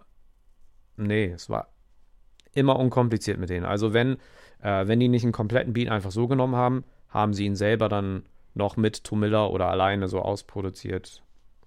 War ein easy Job, Mhm. aber auch Ähm, sehr dankbar, so weil Smudo hat ja. da schon, der war da sehr fair und äh, so ein Fürsprecher gewesen und Mhm. äh, ja. Schön. Ähm, wir kommen da sicherlich später nochmal en Detail drauf, aber wenn du dann für die Fantastischen Vier was produziert hast, ist das irgend, bereitet man sich da anders drauf vor? Geht man da anders ins Studio oder hast du die Beats oder die Sachen, die du ihnen geschickt hast, sind die vorher schon entstanden? Du hast einfach gesagt, die könnten gut zu denen passen. Ja, also ich habe nie Beats für die gemacht, sondern ich habe einfach äh, Teile gemacht. Und Mhm. bei denen sind natürlich eher so, so, so eher so Experimente. So, es gab mal, ne, so jeder erinnert sich an die großartige Amy Winehouse. So, und, und dann habe ich dann aus Spaß dann auch mal Sachen in die Richtung gemacht, wo ich mich einfach ausprobiert habe. Ja, genau, das sind so Beats. Also es gab mal so eine Phase, wo Megalo halt äh, sich auch ausprobiert hat und so, so eine komische Phase, die ist zum Glück vorbei. Ähm, aber da, da, da waren dann auch so, so, so andere Beats äh, gefragt. So. Und ich habe halt viel mit dem gearbeitet früher. Ähm, Mhm. und ja, deswegen wo, waren die eh da, die Beats. Und dann habe ich denen die geschickt. und einige haben die verwendet. Also es war, Mhm. war halt äh, rundum einfach und sehr dankbar. Schön, ja. Äh, gleichzeitig hast du aber dann auch viel für französische Acts produziert, zum Beispiel eben auch Centrés. Äh, dann aber ja, auch. viel würde ich nicht sagen. Viel Ja, würde ich nicht okay. sagen, aber, Aber- aber, es gab eine Phase, da war ich angefixt und, und ich habe halt mitbekommen, wie Quincy hier aus Hamburg mit Buba gearbeitet hat und ich dachte so, wow, wie krass geil und so, super Rapper und Hamid äh, M3 auch. Mhm. Ähm, ähm, und ich so, ja, ey, ich hatte auch auf jeden Fall auch voll Bock drauf und habe das eine Zeit lang gemacht, habe gemerkt, so die Franzosen nerven einfach. So, das war Mhm. immer kompliziert und, äh, und Mark Taya schuldet mir bis heute Geld eigentlich äh, für ein Lied, äh, wofür ich nicht bezahlt wurde. Mhm. Ähm, ja, genau. Aber das war halt so, so eine, weiß ich nicht, vielleicht so ein Jahr lang war, war das Thema für mich, aber dann habe ich mich da äh, abgewandt von. Ja, du hast jetzt gerade M3 angesprochen, Frequency auch. Ähm, das heißt, du warst dann zu der Zeit, wir sind jetzt ja so schon so 2010, 2011 irgendwie, schon auch in Hamburg dann connected mit, mit anderen Produzenten irgendwie, weil. Nee, leider gar nicht. Also ich so. wusste von denen und so und äh, ähm, also M3 und Frequency und noch ein paar andere waren halt so eine Gang, da war ich aber nicht Teil von. Äh, Wäre ich eigentlich gern gewesen, so, aber die sind aus Hamburg Nord gewesen, so und äh, äh, und eine Person, zumindest eine Person hatte ich immer das Gefühl, die, die feiert mich auch gar nicht und so. Ist, äh, aber die waren halt so eine Einheit. Da war ich nicht Teil von, aber ich habe es halt immer gesehen und habe das halt voll gefeiert, dass die so, so nach außen hin so, so ähm, halt eine Gang sind und das sind Produzenten und die machen richtig hart gutes Zeug. So Frequency ist damals ist ein Basketballgenie gewesen, aber auch äh, Beats mega gut gemacht, ähm, äh, schon früh. Hm. Und M3 hatte ich dann so später auf dem Schirm, aber äh, damals war ich gar nicht so gut befreundet mit ihm wie, wie heute. Mhm. Ähm, ja, äh, die waren, die waren immer so, äh, so was die Rap-Musik angeht, waren die halt äh, viel weiter und haben halt mit viel mehr Leuten connected, weil die auch so, die hatten halt auch einen äh, damals guten Manager und äh, ähm, es hat, hat gut funktioniert, so nach außen hin. Das ist nachher auseinandergefallen, äh, alles. Ähm, aber das habe ich auf jeden Fall immer mitgeschnitten und habe mich, hab mich auch mega gefreut. Und so habe ich auch französischen Rap auch mehr auf dem Schirm gehabt und habe halt gesehen, so das ist möglich. So, wo Quincy ähm, so ein paar Teile dafür Buba äh, ähm, produziert hat. Und ich habe die Lieder natürlich auch gehört und habe die auch sehr gefeiert. Ähm, ja, genau. Frankreich. Hast, hast du das dann alles alleine gemacht damals? Also bist Ich selber. war immer allein, ja. Okay. Und wolltest auch keinen Manager? Also war das ein Ach doch, also ich hatte oder? irgendwann, ich hatte irgendwann einen Manager und äh, das war für eine Zeit lang gut so, aber der war halt auch, hatte so ganz andere Baustellen auch und das habe ich irgendwann dann so realisiert und habe ich gesagt so, okay, komm, lass mal, lass mal nicht mehr arbeiten.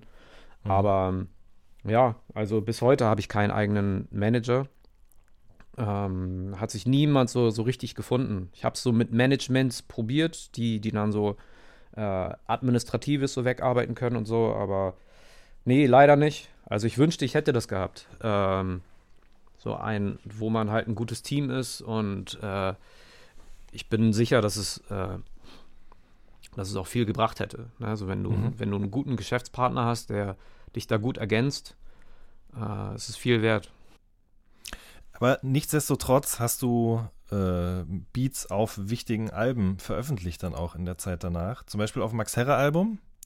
Fühlt sich wie Fliegen an, mit Crow zusammen. Ähm, kam, wie kam das zustande? Ähm, ich muss mal überlegen.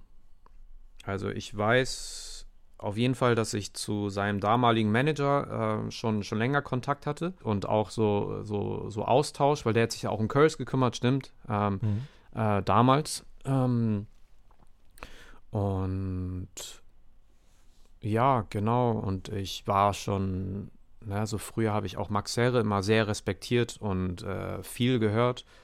Ähm, und war, war immer so ein, äh, ein, ein großer Wunsch von mir. Ne? Ich dachte nicht, dass es mal klappt oder so, aber, aber irgendwann hatte ich dann häufiger Kontakt zu denen und, äh, äh, und da gab es dann diesen einen Beat, den ich einfach sehr stark fand. Und äh, den habe ich Götz geschickt. Ich, wegen irgendetwas hatte ich mehr Kontakt zu ihm zu dem Zeitpunkt. Und ich so, ey, kannst du den mal Max schicken? Ich hatte damals noch keinen direkten Kontakt zu ihm. Und, äh, und dann meinte er, ja, klar, cooles Ding, glaube ich, oder so, hat er auch gesagt. Ähm, und, und, aber ich habe erstmal nichts gehört und dachte, das hat, hätte sich erledigt. Und dann war ich mal bei ihm im Büro wegen irgendetwas, haben wir nochmal gequatscht. Und dann meine ich so, ja, und hast du irgendwie Feedback von Max auf, auf diesem Beat? Und dann, ich glaube, er hat ihnen den gar nicht geschickt, weil, äh, weil er an, er so, ey, ich frage nochmal nach oder so. Oder er hat, er hat ihn, er hat ihn vielleicht an demselben Tag nochmal rausgeschickt oder so. Und, ähm, und dann habe ich direkt Feedback bekommen, weil ich glaube, das war auch so an einem Tag, da bin ich einmal zum Echo gefahren. So. Und, äh, und dann habe ich Max getroffen und dann äh, war es voll cool, so, weil ich dann mitbekommen habe, so, dass, dass Max Notiz von, von meiner Arbeit genommen hatte und dass er sagt, so, ey, ich bin voll Fan und das ist voll cool. Und das war für mich auf jeden Fall ein super Moment. Und er meint so, ey, das Ding, voll heftig. Ich habe schon drauf so ein bisschen äh, so rumprobiert und das war für mich so, ah, echt, wirklich? Wie krass und so. So, ich, so vorhin habe ich quasi noch so, so im Büro gesessen bei Links und, und da äh, hätte ich nicht gedacht, dass du es überhaupt mal gehört hättest. Und ja, genau. Und das war ein Beat, den ich ihm geschickt habe. Und da wurde dieses Lied raus. Und das ist eigentlich auch schon ziemlich so geblieben. Äh, ich glaube, das ist auch das einzige auf dem Album, was die nicht selber produziert haben. Ähm, ja, genau. War eigentlich mhm. auch ziemlich einfach. Ja, du hast das äh, auf dem Rhodes Piano geschrieben, ne? Also genau, ja. Ja, ich hatte mir irgendwann äh, durch Nis, Nekas Keyboarder, äh, der hat mir ein Amp gegeben, dann hatte ich einen, hatte ich einen Rhodes bei mir. Mhm. Und habe dann eine Weile nur darauf mir Sachen überlegt. War das auch so der Moment, an dem es losging mit mehr Instrumenten, Klavier und so weiter und so fort? Oder war das schon, ging, war das schon vorher der Fall? Das ging schon früher los. Okay. Ja, das ging schon früher los, dass ich hier und da mal connected habe. Das ging vor allem los, wo, äh, wo Neka dann erfolgreicher wurde, wir Budget hatten und dann auch der, der Wunsch geäußert, äh, der Wunsch geäußert wurde von Neka, dass sie mehr Band-Sound möchte. Ähm, da wurde ich fast so ein bisschen gezwungen dazu. Und wie, nach, Musikern, was für ja. Kriterien hast du dir dann Instrumente gekauft? Du hast so ein bisschen Songs gehört, ne? Und dann geguckt, was wird da wo verwendet? Zum Beispiel bei Wu-Tang oder Cypress Hill und so? Ja, ja, auf jeden Fall. Ich habe ich hab vor allem, hat mich das so begeistert, dass, wo ich gelernt habe, so dass, dass die Amps, äh, die Verstärker, jetzt zum Beispiel an einem Rhodes, dass die halt voll den Unterschied machen. Dass mhm. die halt eigentlich den Sound machen, den ich, den ich sehr mag, nämlich ein das ist so, so wenn du etwas durch einen Amp schickst und äh, so Störgeräusche machst oder so, so einen Hall reindrehst, äh, das ist halt so wie, als würde da, würde da, würden da so Klänge von woanders kommen, ganz woanders. Ne? Mhm. Und ähm, ja, da war ich so ziemlich angefixt und habe dann auch mal selber einfach mit Bodentretern, mit Gitarreneffekten zwischen dem Rhodes und das, äh, ja, war ich mega begeistert von, voll angefixt, habe mir einen, einen Effekt nach dem anderen gekauft und so rumprobiert einfach. Und gemerkt einfach, dass es mich mehr inspiriert, an einem, an einem Instrument zu sitzen, was, was kein Plugin ist, ähm, was echt ist, was, äh, keine Ahnung, ich kriege da irgendeine so Art Energie zurück. Mhm. Ähm, das Detuning auch so an, an, an so Instrumenten, die nicht perfekt sind, ähm, was nicht so leicht zu simulieren ist. Ich weiß, heutzutage ist vieles möglich. Ähm, das war einfach dann so, ja, ich habe realisiert, es, es ist geil, es funktioniert besser so. Und ich hatte dann auf einmal, hatte ich die Kohle, mir Instrumente zu kaufen. Mittlerweile ist mein ganzes Studio voll mit äh, alten Instrumenten. Das sind vor allem alte Instrumente, die mich, äh, die mich schocken. Ich also mag auch Musik auch, von damals mehr. Ja, und auch gebrauchte Instrumente. Es sind alles gebrauchte Instrumente. Also klar, ich habe hier mir auch einen Prophet 12 mal diesen neuen gekauft. Aber mein Klavier guckst du rüber, das ist über 100 Jahre alt. Das mhm. Celesta, das ich habe, ist auch locker über 100. Ich habe so ein, so ein richtig so ein Horrorfilm-Glockenspiel äh, habe ich da. Ähm, Rhodes natürlich, CP70 mhm. und äh, andere Synthesizer. Das sind alles eher alte Instrumente. Mhm. Und wie nimmst du die auf? In den Computer rein. Letztendlich äh, so einiges äh, schicke ich durch einen Amp, der auch äh, sehr speziell ist, den ich habe. Ähm, und Bodentreter so teilweise. Aber mein CP zum Beispiel geht einfach in einen Vorverstärker und dann in den Computer rein. Das ist so, deswegen schreibe ich viel auf dem CP70, weil es so, so unkompliziert ist aufzunehmen, aber hat halt endmäßig Flavor. Ähm, Mhm. ähm, ich habe es auch noch, ich habe es einmal gestimmt. Ich habe es seit über acht Jahren oder so. Äh, mein Klavier habe ich seit fünf Jahren, das ist äh, nicht gestimmt worden. Ähm, und es geht auch noch. Also natürlich, du kannst nicht alles damit machen, aber so diese Gammelmusik, die ich mache, das geht damit.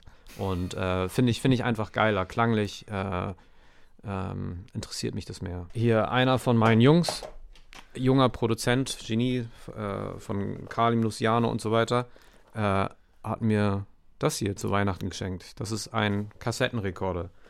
Noch nicht mal so, so äh, aufwendig, äh, äh, anspruchsvolles Tape und empfindliches, sondern einfach Kassetten, so wie du und ich das kennen. Mhm, MCs, mhm. sagt man, glaube ich. Mhm. Und das ist ein Mehrspurgerät. Darauf äh, nehme ich Dinge auf. Okay. Ähm, aber du mikrofonierst auch schon, oder? Also, dass du manche, also Sachen nicht direkt in den Computer reinspeist, sondern eben irgendwo ein Mikro Klar, aufstellst. natürlich. Es gibt rein Ja. akustische Instrumente, so wie das, das Upright, Ja. das ich eben gezeigt habe, oder das Celesta, das, das kannst du nur mit Mikrofon aufnehmen. Und das ist aber Mhm. auch, also mein Kumpel Philipp Speer hat mir gesagt, so, ey, äh, du machst dein Ohr einfach dahin, wo du das Instrument am liebsten hörst.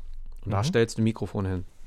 Mhm. Und, ähm, und dann nimmst du es irgendwie auf. Also nichts an meiner Musik ist perfekt und äh, ja, diesen Anspruch gibt es nicht. Ich, das Einzige, worauf ich hinarbeite, ist, dass ich inspiriert bin, sodass, weil wenn ich nicht inspiriert bin, dann mache ich nicht weiter oder, oder es wird halt lahm. Wir haben jetzt viel darüber gesprochen, ähm, dass du für andere Leute produziert hast, auch mal mehrere Songs auf einem Album zum Beispiel.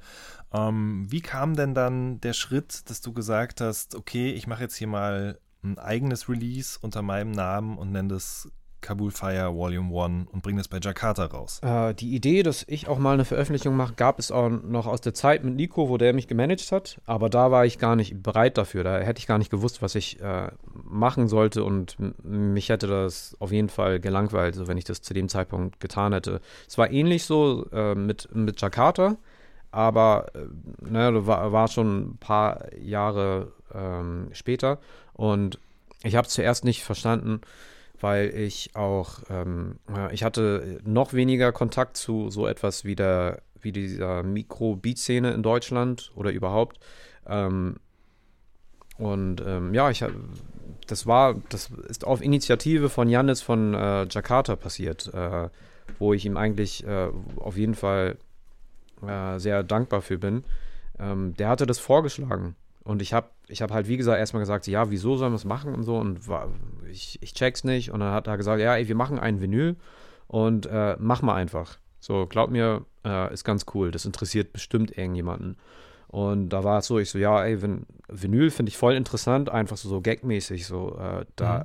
erklärt sich jemand bereit, ein Vinyl zu pressen mit Instrumentals von mir. Das war für mich Grund genug. Ich so, ja, okay, dann lass uns doch einfach machen. Das sind Beats habe ich ja genug und das waren Beats, die ich zu dem Zeitpunkt, die einfach da waren. Und die habe ich zusammengestellt und fertig. Also ich habe so hier und da habe ich dann so ein bisschen äh, so Kabul-Effekte mal reingemacht, weil dann der Titel so, so wurde. Mhm. Äh, Cabo Fire ist so ein Spitzname gewesen, den Neka mir gegeben hat. Irgendwann aus heiterem Himmel hat sie Cabo Fire gerufen. Und seitdem, äh, also wir haben uns erstmal eine halbe Stunde totgelacht und fanden das irgendwie sehr lustig. Und dann war es immer so etwas wie ein, so eine Zweitmarke oder so. Meine Beats haben so äh, geheißen, Cabo Fire Beats. Ähm, und ja, und als ein Titel her sollte, haben wir gesagt, ja, was machen wir? Cabo Fire Volume 1 und eigentlich ein bisschen, weiß ich nicht, würde ich heute nicht so machen, aber das ist dann halt damals so gewählt worden und deswegen heißt jetzt das kommende Album Cabo Fire Volume 2. So, ich habe halt damit angefangen. Ähm, aber ja, das ist alles dem Jannis von Jakarta Records zu verdanken.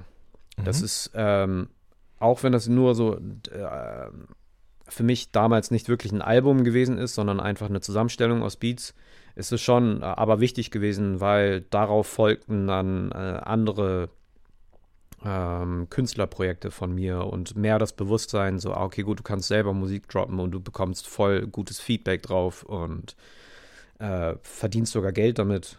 Und mhm. ja, genau, da sind mir mhm. so ein mhm. bisschen die Augen geöffnet worden.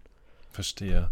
Ähm, wem sind die Features zu verdanken? Also Gigs, Kano, äh, Miss Dynamite, Taleb Kweli. Auch das ist, äh, das, auch das hat es alles schon gegeben. Mhm. Vorher. Also mit Miss Dynamite habe ich viel gearbeitet, eine, eine Weile.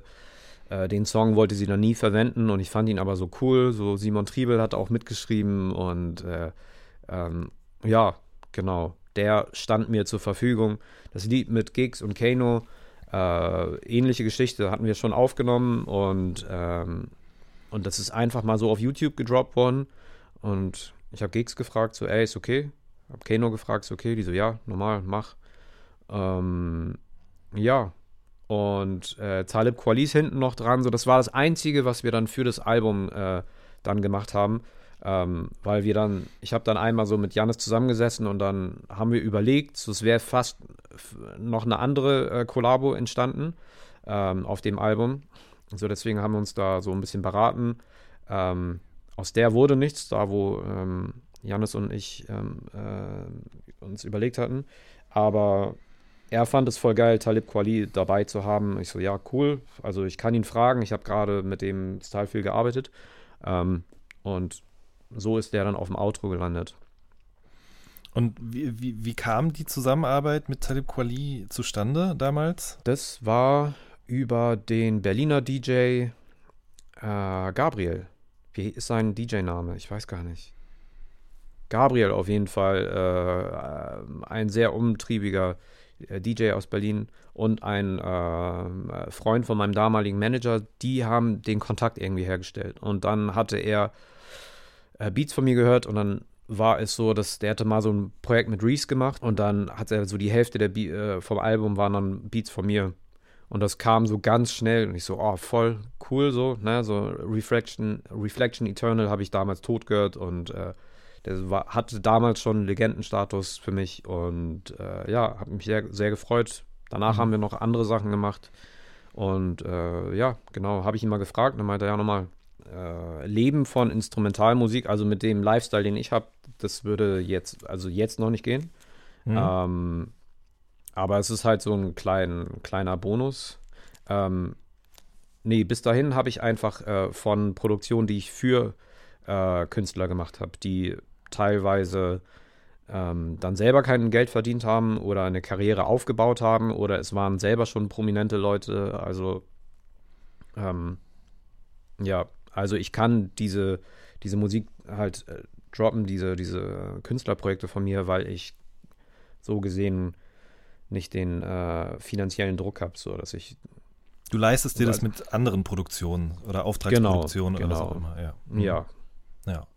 Ähm, und was du noch gesagt hast, war, dass daraus auch wieder ganz viele neue Projekte entstanden sind. Was ist denn irgendwas gewesen, wo du sagst, das ist sozusagen eine direkte Konsequenz aus Kabul Fire Volume 1 dann gewesen? Uh, muss ich mal überlegen. Also du meinst äh, Zusammenarbeit mit anderen mhm. Musikern?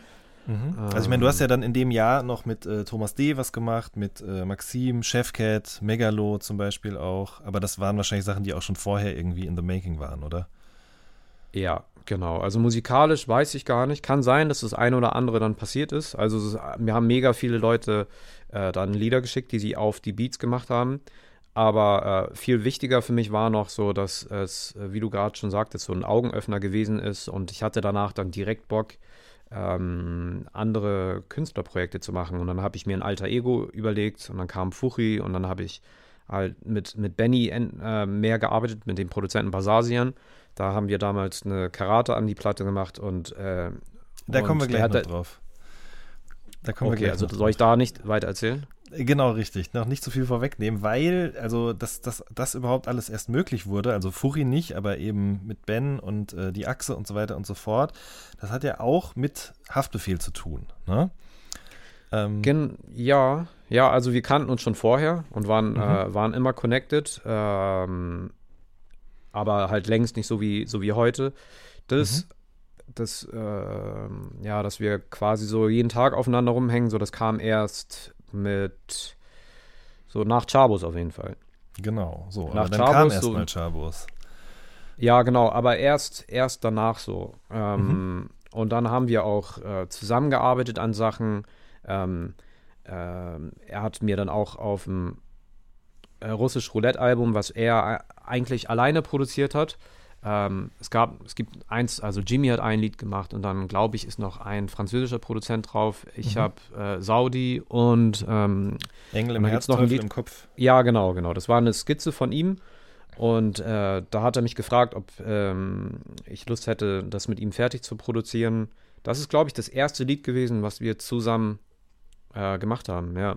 Mhm. Und seit da äh, sehr viel Kontakt und ähm, dann hatte er irgendwann Kontakt mit, äh, mit Karate Andy, hatte keine Lust, das alleine zu machen, äh, hat mich gefragt und so hingen wir dann ganz viel in Berlin rum und äh, haben immer darauf gehofft, äh, auf die Inspiration von Karate Andy. Und wenn die gerade nicht da war und wir gewartet haben, haben wir im anderen Raum gesessen und Musik gehört und so und dann haben wir über Künstlerprojekte gesprochen und, äh, und ich hatte ja halt schon Cabo Fire 2 gemacht, äh, nee, 1 gemacht und das hat er auch mitbekommen und von Fuchi habe ich ihm natürlich gezeigt und da, äh, das hat ihn auch interessiert und dann sagte ich so, ey, bitte, dann, äh, ähm, wenn du Bock hast, lass uns, lass uns doch sonst vielleicht zusammen was machen Mhm. und ähm, ja, genau. Seit da haben wir immer irgendwie dran gearbeitet, so am Namen dann irgendwann so gefeilt und, äh, und dann auch mal Musik gemacht. Also, es, so die, die Findungsphase hat so eine Weile gebraucht. Mhm. Ähm, ja, aber parallel haben wir an Platten für andere Leute gearbeitet. Ja. Ähm, du hast gerade schon kurz Chabos angesprochen, der Song, auf den du wahrscheinlich am allermeisten angesprochen wirst, über den man auch sehr viel schon weiß, deswegen will ich da jetzt auch gar nicht so en Detail nochmal drauf eingehen, aber ähm, wie bist du auf dieses Sample gekommen, dieses legendäre? Also hast du das einfach beim Diggen irgendwo gefunden oder hast du vorher den Jason Derulo Song gehört, auf dem das auch verwendet wurde, zwei Jahre vorher? Wie kam das zustande? Also, hm, ja, also der, der Grundbeat ist, ist, ist einfach nur so harte Drums und Mellotron-Gesang, den ich Mhm. auf dem Keyboard gespielt habe. Und später gibt es da so einen, äh, gibt's diesen Chor, den habe ich dann mit Mona, ähm, ne, die auch das Axe-Tag gesungen hat, habe ich mit ihr danach gesungen. Und äh, wie ich drauf gestoßen bin auf, auf diesen bulgarischen Chor, weiß ich gar nicht. Mhm. Der war irgendwie da und den habe ich da reingehackt und ähm, ja, also das ist aus einer Zeit, wo wir haben über Frankreich gesprochen. So der, der war eigentlich gedacht für für Buba oder äh, Youssoufa. Das war damals so, so ein Mhm. Künstler, mit dem ich Kontakt hatte. Ähm, ja. Und der lag auch ewig lange rum. Der war bei Azad, der war bei Megalo, der war bei allen. Und äh, es hat diesen, äh, diesen, den, den Rockstar aus äh, Frankfurt gebraucht, dass, dass, dass er da die äh, einen Klassiker draus macht. Kanntest du ihn schon, bevor er da drauf gerappt hat? Und was hast du dann gedacht, als du ihn drauf gehört hast? Also ich kannte ihn äh, seit halt die Fresse und war einfach nur ein Fan und, ähm, und hatte nie Kontakt mit ihm. Und, und ich habe dann, ne, halt die Fresse hat natürlich jeder gefeiert und dann kam das Album und dann war ganz Deutschland einfach äh, Fan von ihm. Ähm, ich habe äh, sein Album überall auf der ganzen Welt gehört. Ähm, und da dann auch mich voll gefreut. Das war in der Phase, wo ich mit Benny nicht so viel Kontakt hatte. Und dann habe ich halt äh, mitbekommen, ah, okay, Basasian macht die, macht die besten Lieder drauf. Ich so, ja, okay, cool, geil. Ähm, na, so, äh, auch natürlich so den Benny beglückwünscht, so, so ey, man, Hammerzeug. Und, ähm, und bin dann einfach nur Fan gewesen. Und dann war das Album draußen. Dann kam, äh, kam das nächste Album. Und dann haben ihn irgendwie Beats erreicht von mir. Und, äh, und sein damaliger Manager, Sean, hat mich dann kontaktiert, hat gesagt so, hey, wir haben hier ein Lied. Und ich habe mich mega gefreut. Und dann hat er mir ein MP3 geschickt äh, und er so, ja, hierzu drehen wir gerade ein Video. Und äh, das waren zu viele Informationen für mich gerade. Ich so, ah, okay, gut, das ist jetzt das Lied. Das ist eine Minute und 30 lang. Und, ähm, und ihr dreht jetzt schon ein Lied dafür. Und Ein aber Video, ich, ja. ich höre es jetzt zum ersten Mal. Wir konnten gar nicht dran arbeiten und so. Das ging mir ein bisschen zu schnell. Und ich wusste nicht so, ich habe das Lied gehört und ich dachte so, okay, das ist jetzt das erste Mal, dass ich so mit meinem Lieblingsrapper äh, arbeite und das ist, der hat nur einen Part gemacht. Ich habe es nicht sofort gecheckt. Mhm. Ähm, aber ja, die haben einfach gemacht und, und dann habe ich dem Lex die Spuren geschickt. Er hat es dann nochmal gemischt und das war dann für mich so, okay, ja geil, mal sehen, was passiert. Ähm, und, und dann habe ich es nach und nach dann halt irgendwie mitbekommen, so dass Leute gesagt haben, so, ja, dieses heftige Lied von Haftbefehl, ähm, hast du es nicht mitbekommen? Und ich hatte es nicht mitbekommen. Ich so, ja, welches dann? Die so, ja, dieses Chabos. Ähm, und ich so, ah, okay, ja, krass. Und dann habe ich erst das Video gesehen und dann mehr und mehr mitbekommen, wie Leute das tot feiern. Und das äh, hielt dann so ein paar Jahre lang so, dass, dass es dieses Lied gegeben hat und dass es in Clubs lief. Weißt du, so, mhm. eine, so eine brutale ähm, ähm, Straßenrap-Nummer. Ja, genau. Ich habe eine hab ne Weile gebraucht, um zu realisieren, was da, was da passiert ist. Mhm. Aber ich glaube, es ist genau richtig so, wie es jetzt ist. Also, dass es nur so ein kurzer Song ist und also irgendwie der Song, wie er da jetzt steht, steht er, glaube ich, ganz richtig da. Auch bis heute ist es ja immer noch einfach so der Haftbefehl-Song oder einer der großen Haftbefehl-Songs. Also bei dem Song ist es sehr offensichtlich, die Drums spielen eine sehr, sehr große Rolle irgendwie in dem Track, aber natürlich auch generell in deiner Musik. Ähm, wo, woher nimmst du die eigentlich? Hast du die über die Jahre irgendwo abgesampelt? Hast du auch mal jemanden ja. im Studio gehabt? Okay, ja wo ich gerade äh, etwas finde. Ähm, also in letzter Zeit leider viel zu wenig, aber sonst habe ich, ähm, wenn ich irgendwo einen freistehenden Drum-Sound gefunden habe in einem Lied, dann habe ich den gesampelt, archiviert, ist in meinem System. Diese Library habe nur ich äh, und ein paar Freunde, so wenn ich denen mal Sounds gegeben habe. Aber ähm, ja, ich arbeite vor allem mit eigenen Drum-Sounds. Äh, ich mhm. würde jetzt auch überhaupt nicht sagen, dass es die äh, dass es die besten sind, sind sie bestimmt, ganz bestimmt nicht. Aber da weiß ich, wo was ist. So. Ähm, äh, ja, genau. Mhm. Selber, selber einfach so, wie ich gerade Musik gehört habe, ähm, Drum Sounds gefunden und die dann verwendet. Ja, verstehe. Und was machst du dann mit denen noch? Ich meine, du musst jetzt hier nicht dein Geheimrezept irgendwie ausbreiten. Sicherlich auch immer noch individuell von Stück zu Stück verschieden, aber ähm, was macht gute Drums aus für dich in einem Rap-Beat oder in einer Produktion? Mm, also, also ich habe ich hab mit der Zeit immer mehr gelernt, dass äh, sich alles gegenseitig bedingt und dass alles einfach wichtig ist. So, dass äh, vor allem ähm, muss man das Leveling irgendwie lernen. Ähm, so, gibst du dem einen mehr Platz, musst, hat das andere weniger aber du kannst halt Dinge betonen und ähm, das ist, finde ich, noch viel wichtiger wie, wie ganz viele Effekte oder so. Hm. Ähm, genau, irgendwie so ein, so ein selber so ein Gefühl dafür ähm, entwickeln, was man wie, wie, wie prominent rausstellen möchte. So. Und das finde ich äh, ist so, ist so cool an der aktuellen Musik, so wo ähm, so entgegen jeder Regel ähm, teilweise Drum- und Bass-Sounds so brutal laut gemischt werden. Ähm, und da ein komplett neuer, neuer äh, Stil entsteht. Ähm, und ja, genau, und da braucht man sich gar nicht aufregen, so dass das jetzt irgendwie zu, zu assig ist oder so, weil, mhm. weil für mich einfach Hip-Hop-Musik immer so der, der Weg gewesen ist, äh, für dass es keine Regeln gibt. So, es muss einfach äh, gerade funktionieren und knallen und irgendwie interessant sein. So, und wenn du etwas Millionen Male gehört hast, dann ähm, kann es noch so ausgecheckt, gut gemacht sein oder so, es juckt einfach nicht. Und, mhm. äh, und dann machen jetzt, ähm, ja, genau, gelingt es teilweise so, so teilweise 15-jährigen Produzenten, äh, den frischesten Sounds zum, äh, Sound zu machen und, ähm, und und in USA gibt es, gibt es auch teilweise so, so ultra interessante Musik. Ronnie J., mhm. so wie er mixt und wie er Sachen levelt und sowas, so der ähm, ist unglaublich. Ähm, und äh, finde find ich mega gut, dass die mhm. sich halt einen eigenen Kopf machen und Sachen einfach komplett umkrempeln ähm, und machen. Und nicht ja. auf irgendwelche Regeln achten. Aha. Du hast jetzt gerade gesagt, man muss da ein eigenes Gefühl für entwickeln, aber gibt es Produzenten oder auch Mixer, Mastering äh, die, wo du sagst, so das ähm, hat mir irgendwie was beigebracht oder darüber habe ich über, über diese Musik, über dieses Album, über diesen Song habe ich gelernt, wie man sowas vielleicht richtig verteilt in einem, in einem Lied, in einem, einer eigenen Produktion. Weißt du, was ich meine? Das, äh, da kommen immer wieder Leute zu, die, wo ich überrascht werde und wo, wo es mich dann freut, dass ich das dann gerade höre. Ähm, ne, ich habe eben von Ronnie J gesprochen in äh, USA.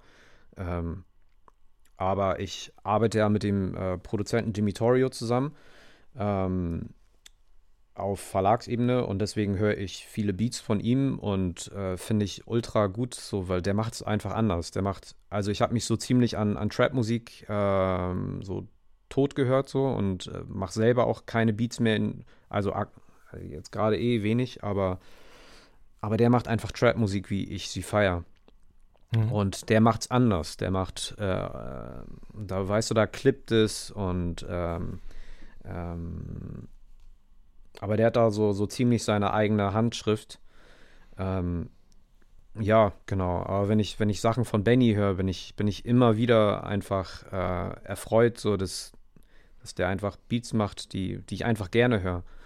Ähm, und das macht er seit, seit 20 Jahren. So. Mhm. Ähm, und ich habe jetzt auch später rausgefunden, so dass ich damals eine Platte gehört habe von SD mit spontan zusammen und das habe ich damals schon, war ich, war ich richtig Fan von, habe mir ein Vinyl gekauft und dann habe ich äh, später erst rausgefunden, so dass, dass mein Bro, Basasian, hat das produziert vor, vor ne, so vor 20 Jahren oder so.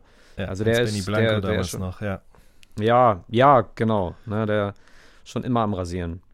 Auf jeden Fall. Ähm, ja, das mhm. sind so Produzenten, wo ich gucke, so, also es, aber das muss nicht nur so eine, so eine, so eine Ultra-Legende wie, wie Basasian sein, sondern ich, na, guck bei Jimmy. Aga John ist ein Produzent, den kenne ich seit er 16 ist. Ähm, mhm. Und äh, von dem lerne ich voll viel. Also wir arbeiten auch eng zusammen und ähm, aber ich äh, schätze an dem einfach sehr, so dass der schon guckt, so was hat es gegeben. So er ist, er ist so ein Schüler, sage ich mal so, von von, von den ganzen Legendenproduzenten, aber der macht auch einfach sein eigenes Ding. Levelt mhm. Sachen anders und scheißt auf die richtigen Sachen, so, weißt du, so, äh, oder beziehungsweise der setzt außer Kraft mal so, so etwas, so eine Gangart, die, die, die einfach mal äh, beiseite gelegt werden kann und mir gefällt das voll.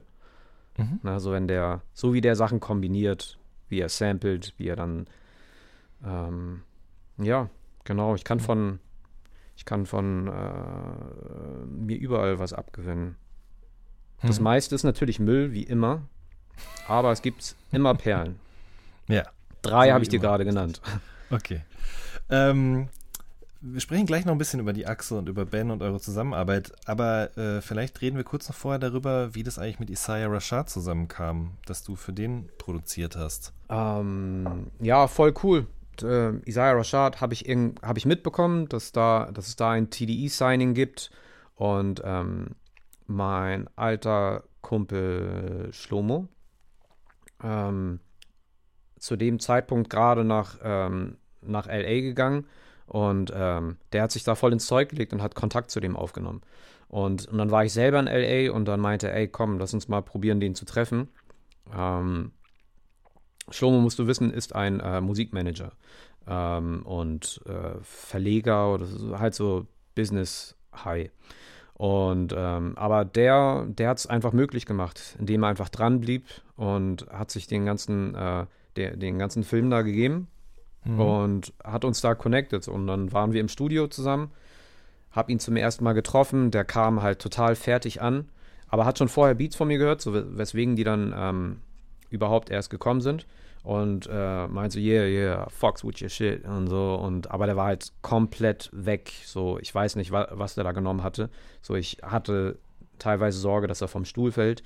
Mhm. Aber der hat sich irgendwann gefangen und dann haben wir ähm, den ersten Part von Tranquility aufgenommen. Vor Ort direkt. Ähm, wobei die erste Session, muss ich sagen, ähm, da kam er gar nicht. Da mhm. war ich im Studio und habe da alleine gewartet. Ähm, ja, und er kam den ganzen Tag nicht. Haben den aber noch eine Chance gegeben. Und äh, hat sich gelohnt, weil das Lied mag ich sehr gern. Ähm, nach diesem Lied haben wir dann noch eins aufgenommen und das war's. das war in LA. Ich habe ihn und ein paar seiner Freunde getroffen. Ähm, ja, cooler Künstler. So wie Fuchi auch. Äh, hast du auch gerade schon ganz kurz erwähnt. Ähm, wie kam die Idee für Fuchi zu dir, sozusagen zusätzlich zu deinem also man kann das ja schon sagen, ne, dass du dahinter steckst, hinter diesem Ja. Projekt.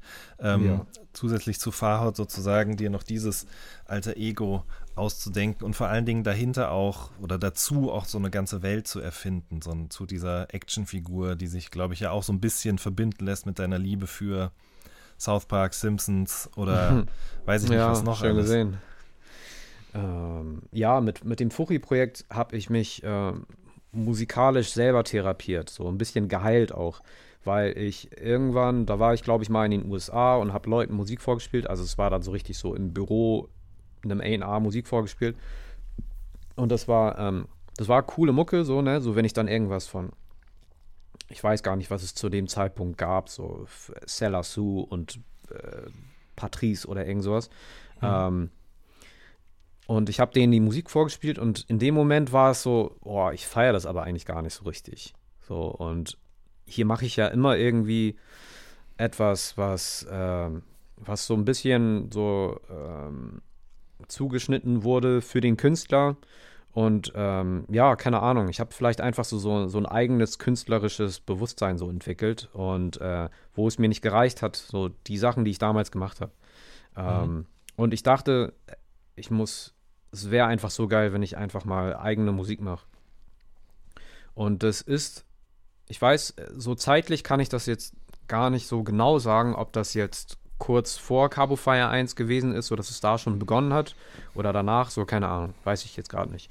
Mhm. Ähm, aber ja, ich habe dann einfach mal Musik gemacht, die, ähm, wo halt niemand anderes ähm, äh, dran beteiligt war oder und auch niemand davon wusste, weil ich wollte, ich wollte einfach mal machen und äh, ja, komplett unbeeinflusst. Ne? Und wenn ich bei mir, so du bist jetzt nicht hier, aber so, wenn ich hier die zwei Türen zumache, dann bekomme ich wirklich gar nichts mit, obwohl ich hier äh, in St. Pauli bin.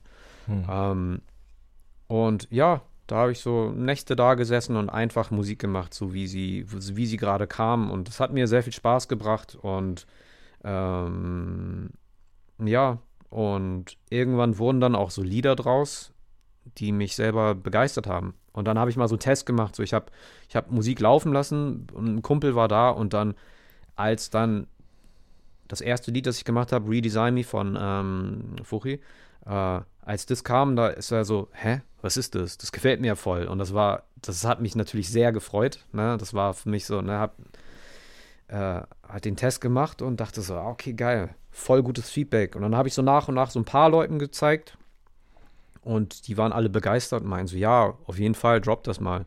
Und das war aber voll anders. Das war halt so, so, ein, so, ein, so ein Misch aus, ähm, weiß ich nicht, keine Ahnung, Portishead, äh, natürlich Pink Floyd, ähm, und aber so ein bisschen Wu-Tang Clan war bestimmt auch mit drin. So, also eine Mischung aus vielem und, ähm, und ich glaube, ich hatte da einfach mal Lust, kein, keine, kein, keine reine Hip-Hop-Musik zu machen, Hm. sondern einfach einen Ausflug so äh, auf den Mond. Und, Hm. und ja, genau. Und dann dachte ich irgendwann, okay, wenn ich das jetzt Leuten zeige, so dann, dann sollen die am besten nicht an Max Herre oder an die Fantastischen Vier oder wen auch immer denken, ähm, äh, wo sie mir verbinden. Ähm, deswegen, komm, neuer Name.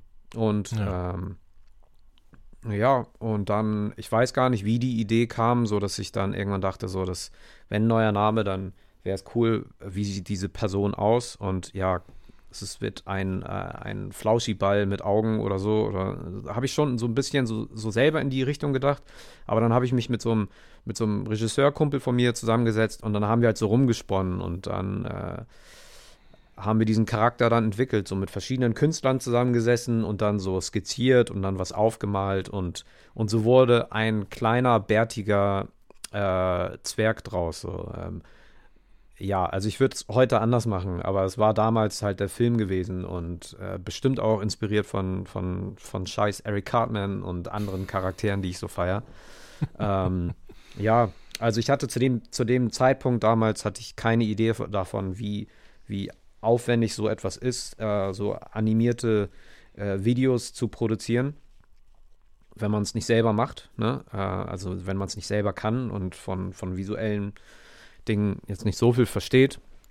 Also, naja, so klar, ich gucke gern die Simpsons so, aber das macht mich jetzt nicht fähig, äh, jetzt so einen Charakter zu entwickeln und ähm, so animierte, geile Videos zu machen. So. Bei den Gorillas ist es, ist es ein Musiker gewesen und ein Zeichner, der weißt du, das war sein Zuhause. So. Deswegen funktioniert das auch so gut bei denen. Hm. Ne? Das ist halt mega gut, wie die es machen. Und das habe ich so ein bisschen unterschätzt, aber ich habe es durchgezogen. Hat mich mega viel Zeit gekostet und ähm, war auf jeden Fall mir eine gute Lektion.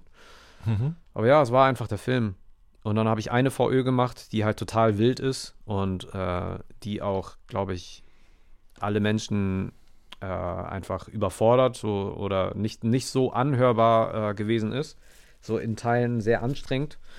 Aber es war halt so ein bisschen Selbsttherapie. Mhm. Genau. Habe ich einfach nur für mich gemacht. Du hast dafür auch mit äh, Jan van der Thorn zusammengearbeitet, zumindest für die EP, ne? Ah, verrückt, ja. Ja, Jan, bester, bester, bester Typ. Richtig Mhm. lustig. Also ein äh, Multitalent, ne? Äh, tätig gewesen als Songwriter für, für, äh, für NSYNC, äh, für Nana, für damals, für Leute, die äh, sich noch daran erinnern. Für Und die ganz viele- Family. Ja, ganz viele andere mega erfolgreiche Projekte. Zuletzt dann auch mit Sammy, so, so äh, Mhm. Sammys äh, Partner gewesen, also Sammy Deluxe. Ähm, und dann. War auch schon hier im Podcast zu Gast übrigens. Also, wenn ihr Interesse Ja. habt, hört euch die Folge an. Ja, Hammertyp. Hammertyp auf jeden Fall. Und, äh, und ich habe dann irgendwann durch irgendeinen Kummel, ich weiß gar nicht mehr wie, habe ich erfahren, dass der halt auch in dem Bereich total fit ist. Und, und dann kam die Idee, so ein Street Fighter, ne, habe ich sehr viel gedaddelt, so wie viele äh, Leute aus meiner Generation. Ähm, und dass wir, dass wir das adaptieren und da so einen Fuchi-Film draus machen und äh, wir dann andere, andere Superhelden, weil Fuchi für mich dann ein Superheld war, ähm, äh, Superhelden ähm, zusammenschlagen, töten. Und ja, genau. Und der hat dabei geholfen und äh, hat sich netterweise diesen Film gegeben und voll viel Arbeit investiert. Äh, ja, lohnt sich anzusehen. Äh, von Fuchi, Kung Fuchi. Genau. Ähm, es gab dann später auch noch ein, ein Album von Furi, aber diese EP war ja nun dann die erste richtige Kabul Fire, das erste richtige Kabul Fire Release, kann man sagen, ne? Stimmt, so, so hier so Finanzamt angemeldet und also für diese Art von Musik musst du halt ein Label gründen, weil niemand, weil kein Label daran interessiert ist, so, so eine Musik rauszubringen. Aber ich wollte es machen und ich wollte dann auch nicht irgendwie so einen Prozess dann durchmachen, äh, weil äh, mit, mit, mit einem A&R sprechen und kann man vielleicht so, weil genau deswegen habe ich die Musik äh, gemacht, so damit ich mich mit niemandem drüber unterhalten muss, so wie die Musik gerade klingt. So. Ähm, Ja, und habe das auf mich genommen, habe ein Label gegründet. Einen Namen hatte ich ja schon. So, ich wusste schon immer, dass ich mit Cabo Fire irgendwas machen wollte. So wurde es Cabo Fire Records. Und ähm, Afghanistan ist auch irgendwie so teilweise so. Also Fuchi ist ein Afghane. So, der trägt Mhm. auch ein Pakul. Ähm, und ähm, ja, genau, die erste Veröffentlichung gewesen, so, ähm, ne, das erste Schiff singt immer, so sagt man. Ähm, oder habe ich mal gehört. Und äh, hast du nicht gehört, ne? ähm, Muss ich mir aber merken. ähm, genau, hab die, hab einiges an Zeit äh, dort investiert, eine, eine Platte rausgebracht, die, die nicht viele Menschen interessiert hat. Aber, aber es wird jetzt mehr und mehr, dass ich so, so Feedback auch auf die erste EP bekomme und Leute das feiern. So. Habe ich nicht, Mhm. habe ich jetzt nach der anfänglichen Enttäuschung, äh, habe ich nicht Mhm. damit mehr, mehr gerechnet, aber ey, ich habe es auf jeden Fall aus ähm, aus musikwahrhaftigen Gründen so gemacht. Ne, so, und vielleicht hält sich das, ey. Ey, wenn das irgendjemand Mhm. interessiert, dann freut es mich. Ich hab's, ich äh, hab's in erster Linie für mich gemacht. Ja, genau. Und das war die erste Ähm, Veröffentlichung, richtig. Mhm. Aber Kabul Fire ist ja dann in dem Sinne auch ja nicht nur ein Label, sondern es ist auch ein Verlag, ne? Ist auch ein Verlag geworden. Also da ist es dann nur so der Name. Also beim Label passiert wirklich alles so äh, original nach meinem Geschmack. Da kommt die Musik raus, die Mhm. ich feiere. Das heißt Mhm. nicht, dass ich Musik verändere, so wenn ich mit einem Künstler arbeite, weil da kommen eigentlich nur Sachen an, die vom Künstler so fertiggestellt wurden und, und entweder es passt so zu uns oder nicht. Mhm. Ähm, und beim Verlag ist es ist der Gedanke einfach, ähm, also ich habe ne, schon immer mit, mit, mit Jimmy, äh, Jimmy Torrio und Bava immer abgehangen und, und äh, wenn die mich mal um Rat gefragt haben wegen irgendetwas, war ich natürlich immer da und habe mich immer ausgetauscht mit dem, so, äh, man hat Musik gehört und und und und. Und da war öfter mal so der Punkt, so, ey, ich würde dir gerne helfen, so auch so ein bisschen weiter, mehr als nur hier, wenn du gerade, etwas am Brennen ist und ich dir da einen Tipp geben kann, äh, mhm. sondern darüber hinaus auch irgendwie, weil ich einfach gesehen habe, so dass die das gebrauchen können. Aber ähm, ich habe nicht so den, den, so das, das Büro so dahinter. Ähm, und mit den zwei Jungs, Sascha und Felix, äh, die machen Management, heißen die Bude. Äh, mit denen, die habe ich irgendwann durch Stefan von Gumpert kennengelernt ähm, und die mich super verstanden mit denen und äh, ja, genau. Und die hatten voll Interesse daran, äh, einen Verlag zu gründen und deswegen habe ich das mit denen gemacht und kann jetzt Produzenten ähm, einfach helfen, was mir sehr mhm. äh, am Herzen liegt. So, also das ist so, so, da sehe ich so ein bisschen meine Aufgabe, die Produzentensache irgendwie äh, voranzutreiben äh, oder zu unterstützen, weil ich glaube einfach, mehr Produzenten sollten Musik ähm, äh, machen unter eigenem Namen und auch rausbringen. Ich glaube, da kommt, ähm, das würde ich gerne fördern. Weil ich glaube, da mhm. kommt interessantes Zeug bei rum. Also mich interessiert es auf jeden Fall. Und ähm, ja, ich bin Freund von ungefiltert Sachen rausbringen. Natürlich, ne, also ich will nicht jeden Filter irgendwie in Frage stellen. Ähm, aber ich bin so jemand, der, ich höre nicht das, was, was ganz populär ist und im Ra Radio, im Mainstream läuft, sondern mich interessieren so halt so andere Sachen. Und ich glaube einfach daran, dass mehr Produzenten Musik rausbringen sollten. So, da, darin sehe ich so eine Aufgabe von mir. Das machst du ja auch mit diesem Deep Fried Kollektiv. Kannst du mal erklären, was da noch, was der, da der Gedanke hinter ist? Deep Fried soll soll ähm, so ein ganz unkomplizierter Weg sein, wie Produzenten mal etwas äh, auf YouTube zur Schau stellen können, nämlich ein Beat also so, und dann, nach, so wie du es halt gerne hörst und machst, ja? Ja, genau. Da dann ja. an, angefangen nur auf YouTube, weil da, da musst du nichts aufwendig hochladen. Also der Aufwand ist sehr, sehr gering. Du lädst es hoch und da ist es. So ähm, ähnlich wie auf Soundcloud, wobei Soundcloud immer, weiß ich nicht, keine Ahnung, ich nutze das kaum noch. Ähm, mhm. Und, äh, und die Idee war, so frittierte Beats einfach, so, so, so, so zu sehen wie, wie Fast Food. Ähm, Beats sind, sind so das Gegenteil so zu äh, französischen aufwendigen Küche, so wo irgendwie was gelernt sein muss und sehr ausgecheckt sein muss. Ähm, ich sehe so, ich sehe das eher so, so der Gedanke war, so Beats, die einfach so schmecken wie, äh, wie frittiertes Essen. Ne? Jeder isst gerne. Mhm äh, Pommes. Mhm. Äh, wenn er nicht gerade Corona gehabt hat.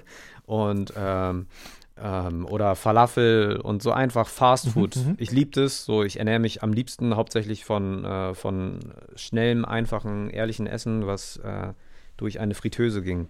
Und äh, so, so, so, so war der Gedanke. Hab, hab da mit, mit ein paar Leuten aus Hamburg äh, ein super cooles Logo gebaut und dachte so, ey, ich droppe jetzt einfach einmal die Woche ein Instrumental mit einem äh, freshen äh, Visual. Das Logo gibt es und die Hintergründe baue ich selber. Einfach im After Effects, das war für mich dann auch so, so ein bisschen so, okay, einmal die Woche übe ich mal so ein bisschen so flashige Hintergründe bauen. Und das habe ich mhm. eine Weile gemacht, äh, wöchentlich. Äh, das ist auch viel zu viel. Ähm, äh, ja, genau. Und das äh, hat mir auch viel, äh, habe viel gelernt dabei. Ähm, habe auch mit ein paar coolen Leuten dann connected, Produzenten entdeckt. Die nächsten nehmen wir jetzt demnächst unter Vertrag. Ähm, ja, genau. Da haben wir, habe ich jetzt allerdings eine kleine Pause eingelegt, weil wir wollten auch Live-Veranstaltungen machen. Das passiert jetzt natürlich nicht. Und ich wollte da dann Ende, Ende diesen Jahres vielleicht nochmal neu angreifen, aber ein bisschen koordinierter. Hm. Genau, okay. aber ich, ich, ich sehe das einfach so, dass ich gerne einfach mit mehr ähm, Produzenten einfach connecten möchte. Und ich, ich finde einfach sehr sympathisch diesen einfachen Weg. So, einer bei Deep Fried oder so hört den Beat und findet ihn cool, okay, gut. Dann wird er zwei Tage später veröffentlicht. Und, Mhm. ähm, und so hört jemand anderes das und äh, connectet vielleicht einfach auch Produzenten untereinander und ja, genau. Und dann mal sehen, was daraus äh, noch so entsteht. Mhm.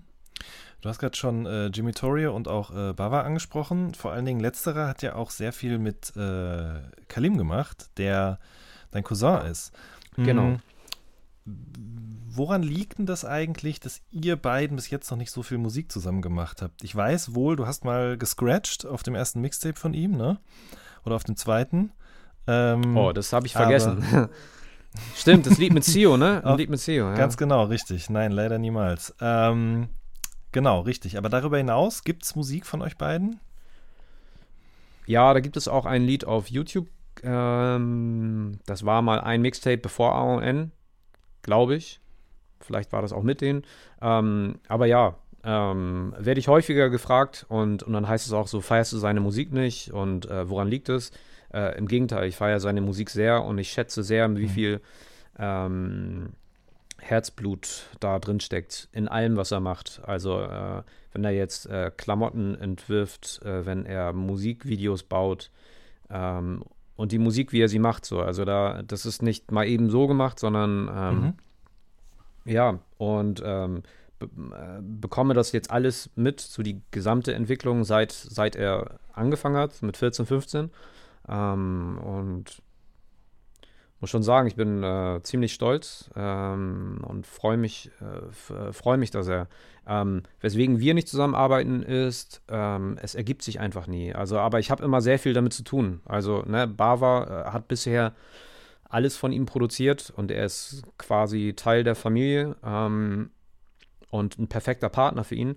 Äh, Kalim ist selber viel in die Produktion äh, mit eingebunden und er arbeitet sehr intensiv und es hat sich, der braucht es halt auch nicht, ne, dass, äh, dass wir zusammenarbeiten. Ähm, aber ne, natürlich haben wir gesagt, so, ey, irgendwann machen wir das. Der Zeitpunkt kam einfach noch nicht. Mhm.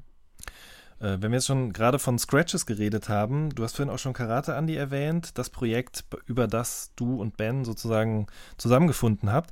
Und auf dem Album äh, gibt es diesen Song, auf dem Album Turbo, diesen Song über Hip-Hop, auf dem auch ein paar Scratches drauf sind, ne? Und ähm, du hast mal in einem Interview erzählt, dass du tatsächlich eigentlich auch Scratches von Mirko Machine auf diesem Song äh, hattest, aber Andy das nicht so richtig gefühlt hat oder irgendwie ist es auf jeden Fall nicht zustande gekommen, dass letzten Endes diese Scratches auch auf dem Track gelandet sind, sondern deine am Ende eben verwendet wurden. Äh, ja, krass, dass du den gerade ausbuddelst. Ähm, ja, es ist wirklich so gewesen. Also Milko Machine ist, äh, äh, für die, die es nicht wissen, ähm, äh, einer der, also eine Überlegende Scratch-Weltmeister gefühlt. Also wenn das nicht auch gewesen ist, weiß ich nicht. Aber auf jeden Fall mega, mega, mega, mega gut. Und ich habe mich dann auch so ein bisschen, wahrscheinlich habe ich das deswegen mal erwähnt, weil ich mich komisch dabei einfach gefühlt habe. Ähm, keine Ahnung. Also, das so, dass dann meine Scratche dann eher verwendet wurden als seine, das ist so, das ist einfach sehr, sehr merkwürdig. Ähm, weil der so, ähm, keine Ahnung, zehn Sonnensysteme weiter ist wie, wie ich in, der, in dem Bereich. Ähm, Mhm. aber wer weiß, also ich meine, äh, ich komme aus einer Zeit, wo, wo ich auch immer gehört habe, so wie, wie, ähm, wie über Primo-Scratche ähm, so ähm, gescherzt wurde und dass es, dass es irgendwie zu einfach war und, ähm, und das ist natürlich alles richtiger Schwachsinn. So, ne? so vielleicht ist es irgendwie so, so der Film. Mhm. Ähm, ja, kommt manchmal anders, wie man denkt, so, ne? Ich erinnere es aber nicht mehr so, so, im, äh, so im Detail genau, aber ich fand das ein bisschen komisch. Aber über dieses Projekt, egal ob jetzt Scratches von dir oder Mirko Machine, haben Ben und du eben beschlossen, dieses Die Achse-Ding zu machen.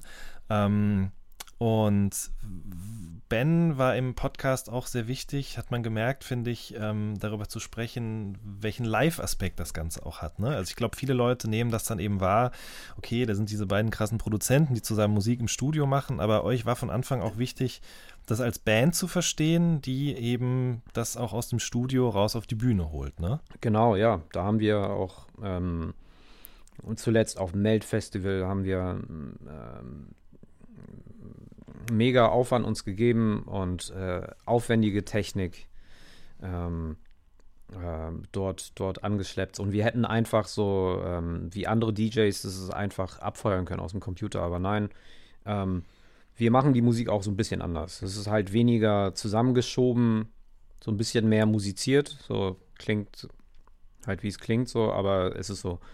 Ähm, wir sind, wir sind mehr eine Band wie ähm, als, ähm, als jetzt ein Produzentenduo, was so, was so, was so MIDI-Blöcke hin und her schiebt. Mhm. Ja, es ist halt so ein bisschen auch äh, ältere Generationen ähm, und äh, wir, wir feiern das einfach. So, ähm, einer von uns sitzt am Instrument, der andere dreht an Bodentretern und das nehmen wir live auf und dann nehmen wir das, samplen das vielleicht oder, oder das ist schon die ganze Komposition und bauen dann ähm, anderes drüber und dann spielt Benny vielleicht Schlagzeug oder E-Bass drauf und dann komme ich nochmal mit irgendetwas. Ähm, der Ansatz ist da so ein bisschen anders. Und mhm. äh, wir wollen da auch komplett kompromisslos einfach äh, unsere Musik machen, so wie wir denken. Und ja, genau. Und dann spielen wir auf einem Melt-Festival, auf, auf so einer, auf so einer Bounce-Bühne mit, mit echten Instrumenten. Äh, äh, es ist, wie es ist.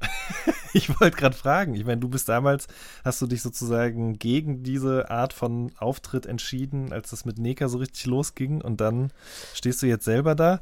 Wie ist das so? Naja, damals, damals war es mir zu viel Kompromiss und äh, mhm. mit, mit die Achse ist es, ähm, es ist äh, für mich, für mich der Inbegriff von äh, äh Kompromisslosigkeit.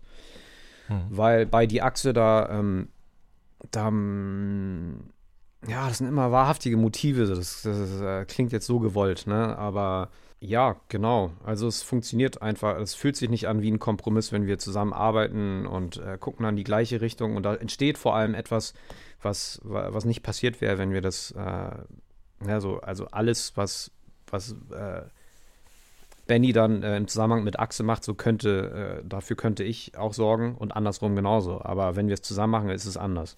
Und mhm. ähm, ähm, ich weiß nicht so richtig, wie ich darauf antworten soll. Ähm, die, äh, es gibt da einen Grund, warum wir es zusammen machen. Mhm. Und äh, da bin ich sehr froh drüber. Schön.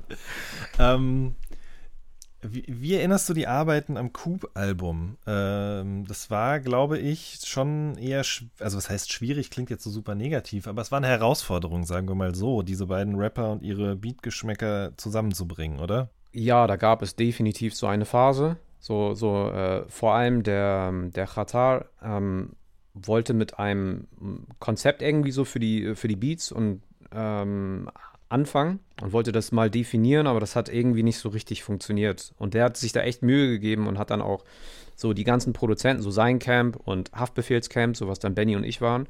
Ähm, und dann haben wir da mit, äh, mit Shukri und Reef zusammengesessen ähm, und haben es besprochen, aber daraus wurde einfach nichts. So, und, und mhm. dann haben die sich darauf geeinigt, so, ey, komm, wir machen einfach ein paar Lieder und gut ist. Und äh, letztendlich, also Benny und ich haben, haben so, also auf jeden Fall den, den größten Teil vom Al Album dann am Ende produziert und alles davon war geremixed. Das heißt, so, sie mhm. haben es auf Beats aufgenommen, mit denen sie selber dann nicht zufrieden waren, mit den Beats. Und, äh, und wir haben denen dann so einen Sound gegeben, womit die selber nicht so richtig gerechnet hatten, weil die es so, so gefühlt aufgegeben hatten. Und ähm, also vor allem Ratal war dann so überrascht, so dass das Remixe so funktionieren. Weil für ihn waren Remixe immer irgendwie was anderes. So. Aber das ist halt so, mhm, die, mhm. die Arbeitsweise bei Haftbefehl oft, so dass ähm, Benny macht teilweise so zehn Versionen von einem Lied und bis, bis sie stimmt. Ähm, mhm. Ja, genau. Also, aber ab dem Punkt war es ziemlich einfach. So, da hat Benny bei sich gesessen, ich hier und dann haben wir uns I Ideen hin und her geschickt und ähm, haben es so fertig produziert wir haben vorhin mal so über die Zeit vor 2010 gesprochen und jetzt sind wir ja schon so relativ im Jetzt irgendwie angekommen.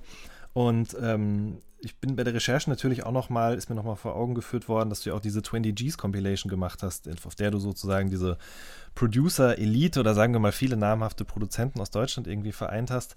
Und äh, da habe ich nochmal so gedacht, schon auch irgendwie schön zu sehen, dass der Stellenwert eines Produzenten irgendwie sich verändert hat, die Namen prominenter werden ähm, und auch wenn es oft immer, leider immer noch nicht auf Augenhöhe agiert, trotzdem, wie ich finde, immer öfter ein Spotlight auch auf die Produzenten gerichtet wird. Siehst du das ähnlich? Ähm, ey, ich sehe das so, dass, ähm, dass wir das auch selber in der Hand haben. Also wenn du eine Veröffentlichung machen willst, dann kannst du das machen und du brauchst niemanden dafür. Also heutzutage, wenn du auf allen äh, Streaming-Plattformen stattfinden möchtest, dann, dann, dann entscheidest du es einfach und dann kannst du deine Musik droppen. Dann hast du vom Dinge eigentlich die gleiche Chance wie ein Capital Bra. Ne? Du bringst mhm. es raus.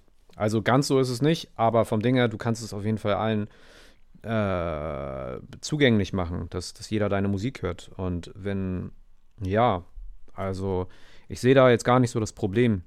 Mhm. Und ähm, mh, Produzenten sollen einfach mehr machen, denke ich. Aber es ist ja auch in unserer Natur irgendwie so. Ähm, äh, ich selber auch ein zurückhaltender Typ, so der, der immer wegrennt, wenn da eine Kamera ist und äh, ähm, so ein bisschen, bisschen scheuer einfach ist und sehr happy ist, wenn er im Studio ist und womöglich auch allein oder die meiste Zeit allein. Ähm, das ist ja so ein bisschen auch so, so, so, wie wir einfach sind. Aber es gibt auch Produzenten, die, die zusätzlich noch äh, etwas so, so diesen extrovertierten Skill irgendwie haben, sodass die dann jemandem auch irgendwie die Musik verkaufen können. So, so ich de denke mal an Gaslamp Killer, so einer der meiner Lieblingskünstler und Produzenten ist halt ein, ist ein, ist ein Rockstar, ist einfach, der macht kompromisslose, Hardcore, gute Musik, zeitlos, mhm. alles, performt wie, äh, äh, wie, was weiß ich, aller, wie Jim Morrison oder so. Ähm, und äh, ich, ich denke, es ist einfach auch Zeit, dass, äh, dass Produzenten Musik rausbringen unter eigenen Namen. Und es mhm. muss ja auch nicht so sein, dass jeder performen muss. Mhm. Äh, muss nicht sein. Du kannst einfach ja. deine Musik auf, auf den DSPs, kannst Vinyl pressen, so, so wie ich das mache. Und ähm, ob ich mit Cabo Fire 2 jemals auf einer Bühne stehen werde, weiß ich nicht. Bezweifle ich jetzt gerade, aber mal gucken. Mhm. Okay. Mir reicht es, dass, dass wir als, als die Aktie unterwegs sind. Ja. Das ist noch okay. geiler. Äh, Kabul Fire Volume 2 sprechen wir gleich drüber. Eine Sache muss ich aber vorher noch fragen: Wie um alles in der Welt kam es zustande, dass ähm, nach dem Heartbeat Remix nochmal ein Song von dir und Neka gesampelt worden ist? Ähm, nämlich von Lizzo oder für Lizzo, sagen wir mal, äh, für den Song Water Me. Ja, liebe ich, die Lizzo. Voll die coole, dankbare Geschichte. Ähm, mhm. Wie kam das? Ähm, weiß ich auch nicht so genau. Ähm, ich habe ein, ein Lied gemacht mit, äh, mit Neka, ne? So My Home heißt es, ja. My mhm. Home. Äh, ich erinnere mich auch an den Tag, wo wir es gemacht haben, also so die Lichtstimmung im Studio und das, so die Skizze äh, klingt auch äh, nochmal so ein bisschen anders, aber ja, eine Nummer gemacht, so die dann auch, glaube ich, die erste Single von der zweiten, dritten Platte, von der dritten Platte, glaube ich, äh, wurde.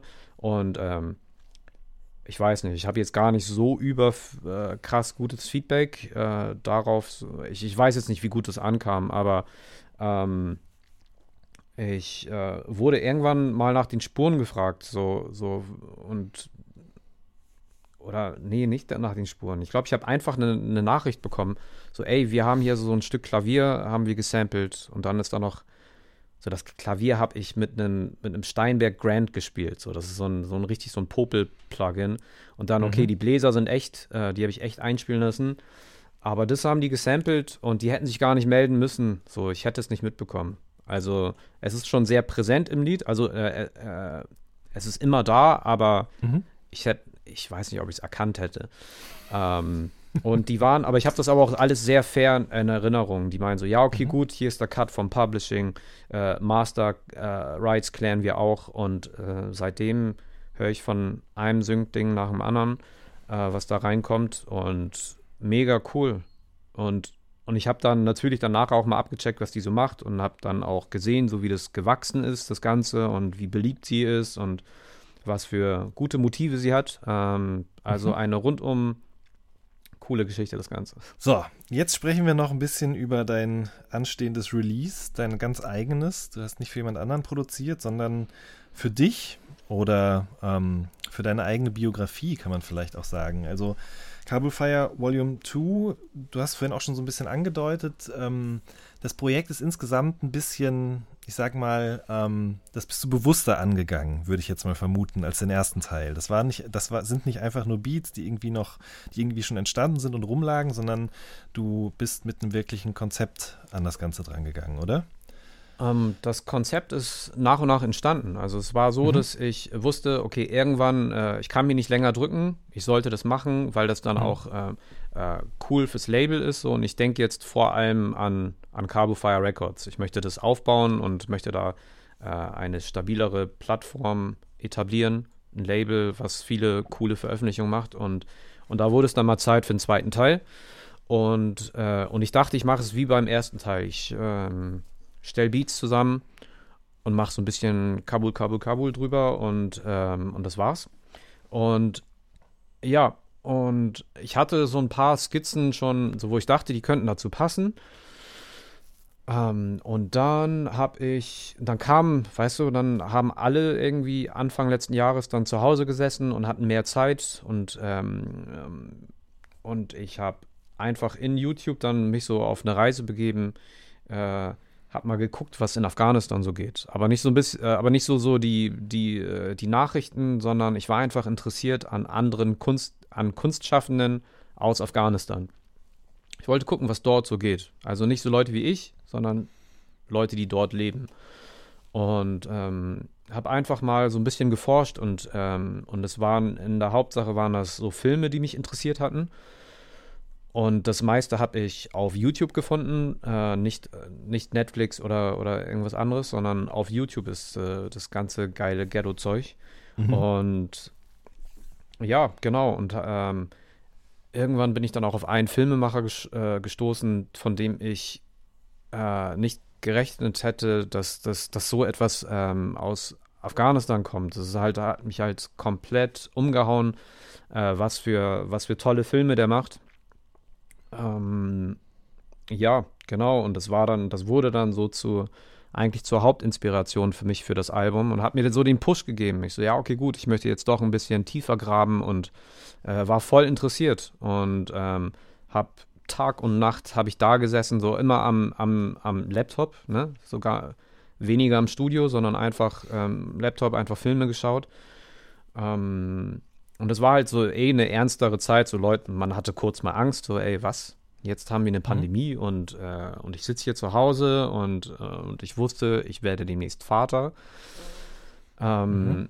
Ja, genau, war auf jeden Fall äh, eine ernstere Zeit, wo ich mir dann auch ernstere Gedanken gemacht habe. Und ähm, ja, so konnte ich noch äh, tiefer wühlen in dem, in dem, in dem Kabul-Filmmacher-Kosmos und ähm, habe einen Film nach dem anderen geschaut. Siddiq Balmak heißt der Film, wo, wo ich dann auch rausgefunden habe, so dass der so ein preisgekrönter, äh, so schon ein ziemlicher Heavyweight, der Typ, der ist auch schon 50, 60 Jahre alt, mhm. lebt jetzt leider mittlerweile in äh, Frankreich, muss, musste fliehen. Mhm. Ähm, auf jeden Fall ultra guter Filmemacher und das hat mir voll der den steht Push in Kontakt, gegeben. oder? Ja, äh, durch einen Bekannten in Kabul habe ich dann in zwei Minuten sein, sein WhatsApp bekommen und mhm. habe ihm einfach mal geschrieben und ich habe nicht damit gerechnet, dass der, ähm, dass der mir antwortet, so, weil, weil, ich da halt schon so ziemlich ehrfürchtig äh, äh, bin. So, der Typ ist halt, der ist, ne, so wenn er 60 ist und diese, die ganzen, diese ganzen heftigen Sachen, die er schon gemacht hat, ähm, naja, ich habe es mich getraut und ich habe es gemacht und war, war überrascht, wie unkompliziert und cool der drauf ist und auch sehr smarter Typ. Ähm, wir haben erstmal auf Dali gesprochen, aber dann irgendwann äh, hat er gemerkt, so dass, dass wenn es dann so um Musik und Film und sowas geht, dass ich das besser auf Englisch ausdrücken kann. So, dann äh, hat auch coolerweise dann geswitcht und ähm, halt eine sehr gute Art.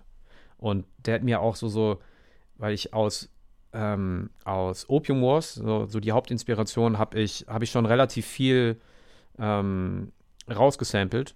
Mhm. Und das hat er mir erlaubt.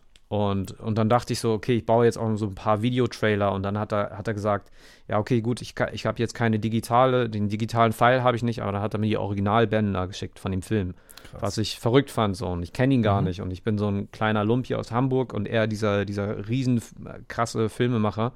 Ähm, ja, ich war auf jeden Fall da so ein bisschen gerührt von, von wie, wie schnell er einfach connected und mich mir da vertraut, so dass, dass, dass ich ihm die, die Tapes zurückschicke und so. Ähm, ja, und hat mir so seinen Segen gegeben für das Album, hat mich mit ihm ausgetauscht, ähm, weil ich habe auf einem Stück habe ich auch Ahmad Shah Massoud äh, so ein so ein, so ein Gedicht, was er vorgetragen hat, gesampelt. So, das war relativ am Anfang so meiner, meiner Recherchezeit und habe ihm davon erzählt und er meinte auch so, ja, okay, gut, es war eine politische Figur und wenn ich nicht politisch sein möchte, ähm, also möglichst wenig, ähm, dann, ähm, aber ich habe ihm erklärt, so wie, wie, äh, aus welchen Gründen ich das gemacht habe und, ähm, und danach hat er mir seinen Segen gegeben, hat er gesagt, so, ey, voll cool, mach das. Ich spreche gerade von der Nummer Yakshir. Ich wollte Ähm, gerade sagen, der Song Yakshir, ähm, das Sample beziehungsweise d- das Stück kam mir zumindest in etwas anderen Versionen schon mal in die Quere auf dem äh, Yesin-Album, ne? Genau, ja. Und hat mich da schon sehr berührt, aber ich finde es schön, wie das hier nochmal einfach so neu, neu angefasst wurde von dir. Ähm, ja, ich wusste schon immer so, dass ich, dass ich die Komposition sehr gerne mag. Ich war anfangs mit der Version von Yesin war so, ja, okay, finde ich cool. Ähm, hm, ja, lass machen. Und ich habe ihm aber zu dem Zeitpunkt schon gesagt, so, ey, es kann sein, dass ich vielleicht nochmal was anderes draus baue. Und er meinte, Mhm. also ich bin eh sehr gut befreundet mit ihm. Er meint so, ey, mach, was du willst, ist alles Mhm. cool. Ähm, und ja, so kam das dann auch. Ne? Ich habe ich hab halt dieses Video gefunden von so, von einem, ne, so Afga halb äh, äh, afghanische Legende, aber andere würden sagen Kriegsverbrecher. Ähm, ich entdecke ein Video von ihm, aber ich sehe diesen Menschen, der einfach ein, ein Stück Papier in, äh, in die Hand gedrückt bekommt und dann findet er da ein Gedicht und er trägt es vor, dieses Gedicht, so als würde er sein Leben lang nichts anderes gemacht haben. So auf eine sehr schöne Art und Weise trägt er dieses Gedicht vor. Und ähm, ja, das hat mir direkt äh, die Inspiration gegeben, ähm, das Video zu speichern, das Audio rauszuziehen und äh, mir zu überlegen, was mache ich damit. Und Mhm. äh, ja, und da habe ich mir diese Komposition gekrallt und habe das da raufgehackt und habe ein, ein Instrumentalstück mit, mit so einem kleinen bisschen ähm, ähm, Gedichtfeature drauf. Ne? Und klingt jetzt erstmal mega scheiße beschrieben so, aber das Stück bedeutet mir auch äh, etwas. So.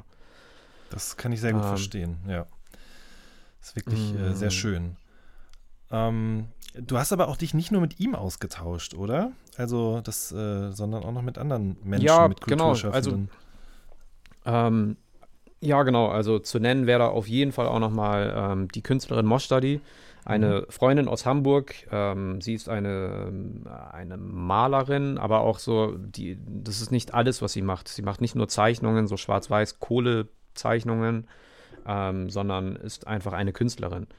Ähm, eine Künstlerin mit, mit einem ähm, mit einer großen Afghanistan-Verbund, äh. Sie ist auch häufiger da gewesen. Ihr Vater lebt auch noch dort. Und ähm, von ihr kann ich mir da auch immer gut Infos holen und tausche mich sehr gerne mit ihr aus. Und wir hatten auch schon seit Ewigkeiten mal überlegt, so, ey, wie können wir mal zusammenarbeiten? Und ähm, sie hat mir viel geholfen auf dem Album, so auch was die Titel angeht. Die sind äh, bis auf zwei Anspielpositionen sind die komplett, haben die alle afghanische Titel. So, Mhm. ähm, ähm, ich wollte einfach Bezug herstellen, keine Ahnung. Also ich sehe mich jetzt auch nicht als, als den Afghanistan-Botschafter oder so, Mhm. aber ich habe ich hab keine Ahnung, ich weiß auch nicht, was es ist. So. Aber es war mir irgendwie ein Anliegen, äh, da zu forschen, mich äh, da mal hinzureisen, auch wenn das jetzt nur über, über Google, YouTube ging. Mhm. Ähm, hat es mir trotzdem was bedeutet. Und ähm, ja, Moshtadi hat mir sehr geholfen mit den Titeln, mit der arabischen Transkription. Ich kann nämlich nicht arabisch lesen und schreiben. Sie schon.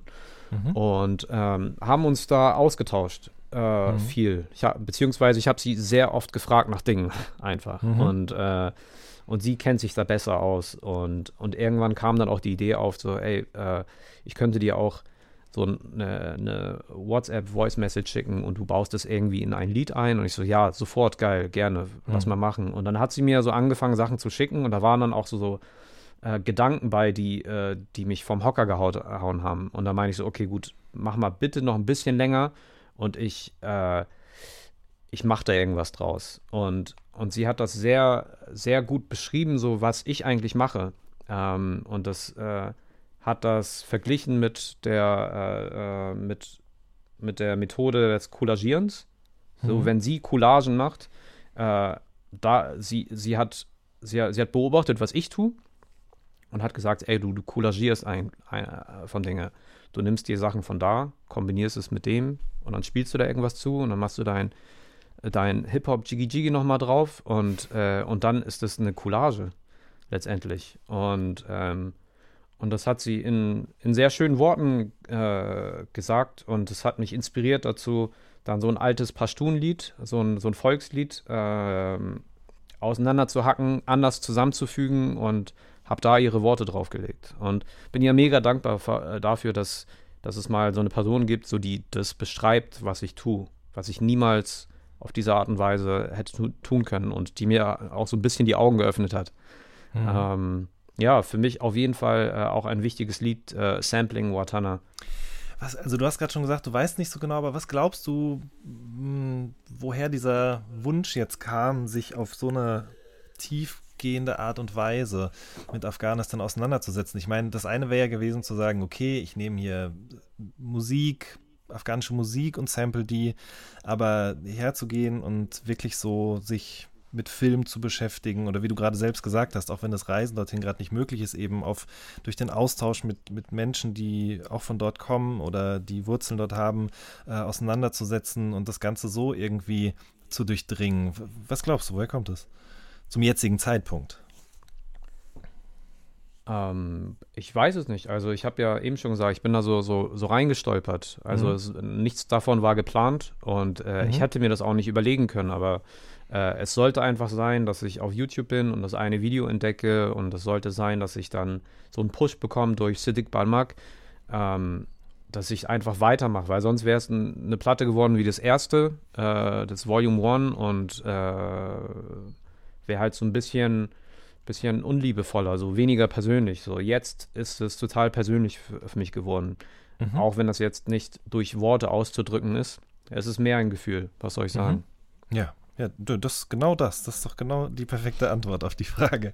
Ähm, und wie fügen sich die Features ein in diese, in diese Reise, sagen wir jetzt mal, oder in dieses sehr, sehr persönliche? Hast du ähm, den Leuten da freie Hand gelassen oder auch dich mit, mit Neka, mit ähm, den anderen, mit Maverick Sauer zum Beispiel ausgetauscht? Oder wie, wie lief das ab? Ähm, unterschiedlich. Also über Moshadi habe ich ja gerade gesprochen. Das Mhm. ist äh, so wirklich, wirklich, wirklich für die Platte. Und ähm, also da ist die Platte gehört worden und daraufhin hat äh, sie sich Gedanken gemacht. Mhm. Ähm, Maverick und Tix wussten von all dem gar nichts. Ähm, äh, das, äh, das Stück ist ein Freestyle gewesen, so womit Mhm. äh, Maverick begonnen hatte. Und, äh, und dann sind einige andere Schritte darauf gefolgt. Und ähm, das ist einfach ein Lied, was ich fin finde, äh, eins meiner besten ist, wo ich dran beteiligt gewesen bin dran. Ich äh, liebe einfach die Art und Weise, wie es entstanden ist. So, so, also komplett ungeplant. Und ich kann mir vorstellen, dass ich das Lied in zehn Jahren immer noch gut finde, in 20 Jahren immer noch gut finde. Mhm. Ähm, äh, ja, ich mag auch den Inhalt sehr gerne. Ähm, und Check ist ein Part von Juju, die, also ich hatte einen Beat gebaut, den ich unbedingt dann auch auf der Platte haben wollte. Es ist eigentlich äh, basiert auf einem Jama japanischen Sample, das mir Norman geschickt hat, ein Kumpel. Mhm. Und ähm, da habe ich einen Part äh, von Juju Rogers dann äh, eingefügt, den er eigentlich auf einem anderen Beat von mir äh, für, ein, für das Fuchi-Projekt äh, aufgenommen hatte. Mhm. Da ist nichts draus geworden, aber es hat super hierauf funktioniert. Hat, erinnert mich so an geilen Ilmatic Na äh, Nas Flow und äh, ähm, mochte es auch von der Message sehr gerne. Er hat es nicht für die Platte geschrieben. Aber Mhm. es, finde ich, passt äh, super zur Platte. Mhm. Ähm, der Part von Neka ist auch, ähm, auch ziemlich ungeplant. Also mit Neka ist es so, dass die besten Ideen entstehen so, äh, wenn äh, sie einfach so passieren. Ich habe sie da gehabt und ähm, ich habe es ihr vorgespielt und dann nochmal vorgespielt und ich so, hey, hast du Bock, ein Part zu machen? Sie so, ja, okay. Und äh, ja, eine halbe Stunde später war der Part da und äh, ich bin da sehr froh drüber, dass sie endlich mal auf einem Projekt von mir drauf ist. Mhm. Ähm, ja, bisher nur ganz kurz mal bei auf einem Axelied hat sie nur so, ähm, das war nicht wirklich ein Part von ihr, sondern das war schon vorher da. Sie jetzt nur noch mal neu gesungen. Mhm. Ja, genau, und das war's. Sonst äh, ist der Rest einfach äh, Siddiq Balmak, Roya Sadat und andere Filmemacher und ich. Und ich hoffe, dass sehr neugierige Menschen, so denen das alles gefällt, so dass die dann vielleicht so dann das Vinyl kaufen und dann hinten stehen dann die Quellen und dass sie sich vielleicht mal die Filme anschauen. Also ich kann sehr empfehlen Opium Wars. Habe ich jetzt in der Vorbereitung noch nicht getan, aber ich habe es mir fest vorgenommen, auf jeden Fall. Ja, wie du Bock hast, ey. Das ist, ähm, ja, kann ich dir auch schicken. Das ist leider ein bisschen äh, unglücklich gelaufen. So, der, der kam raus so äh, in einer Wirtschaftskrise. Dann hatte er so ein bisschen Schwierigkeiten mit dem Verleih, Vertrieb und so weiter. Und ähm, naja, aber die Rechte fallen zurück an ihn jetzt oder sind zurück an ihn gefallen, weswegen er es mir auch freigeben konnte. Mhm. Und ähm, ja, wird, äh, glaube ich, online verfügbar gemacht dieses Jahr. Mhm. Da kann ihn jeder sehen. Sehr gut. Ähm, das Album ist noch nicht draußen, aber ist schon äh, Album des Monats beim Guardian gewesen. Freut dich das? Unglaublich. Also ich, ähm, ja, es kam, es kam auch so unerwartet. Ich habe ja erzählt, so dass ich halt so einige Projekte schon gemacht habe, wo ich Mhm. äh, 2000 Prozent gegeben habe und äh, die haben gar keine Beachtung gefunden. Und ähm, zuletzt auch bei äh, Die Achse, wo ich finde, wir machen einfach, wir machen die beste Musik so und, äh, und das äh, nervt dann natürlich immer so. Und, und mittlerweile bin ich so, dass ich einfach gar nichts erwarte, sondern einfach Musik nur noch ähm, äh, rausbringen. Und auch wenn es dann nur so 50 Fans von gibt, so dann, dann ist das super. Das ist in erster Mhm. Linie für mich selber. Und ich habe es nicht erwartet, gar nicht.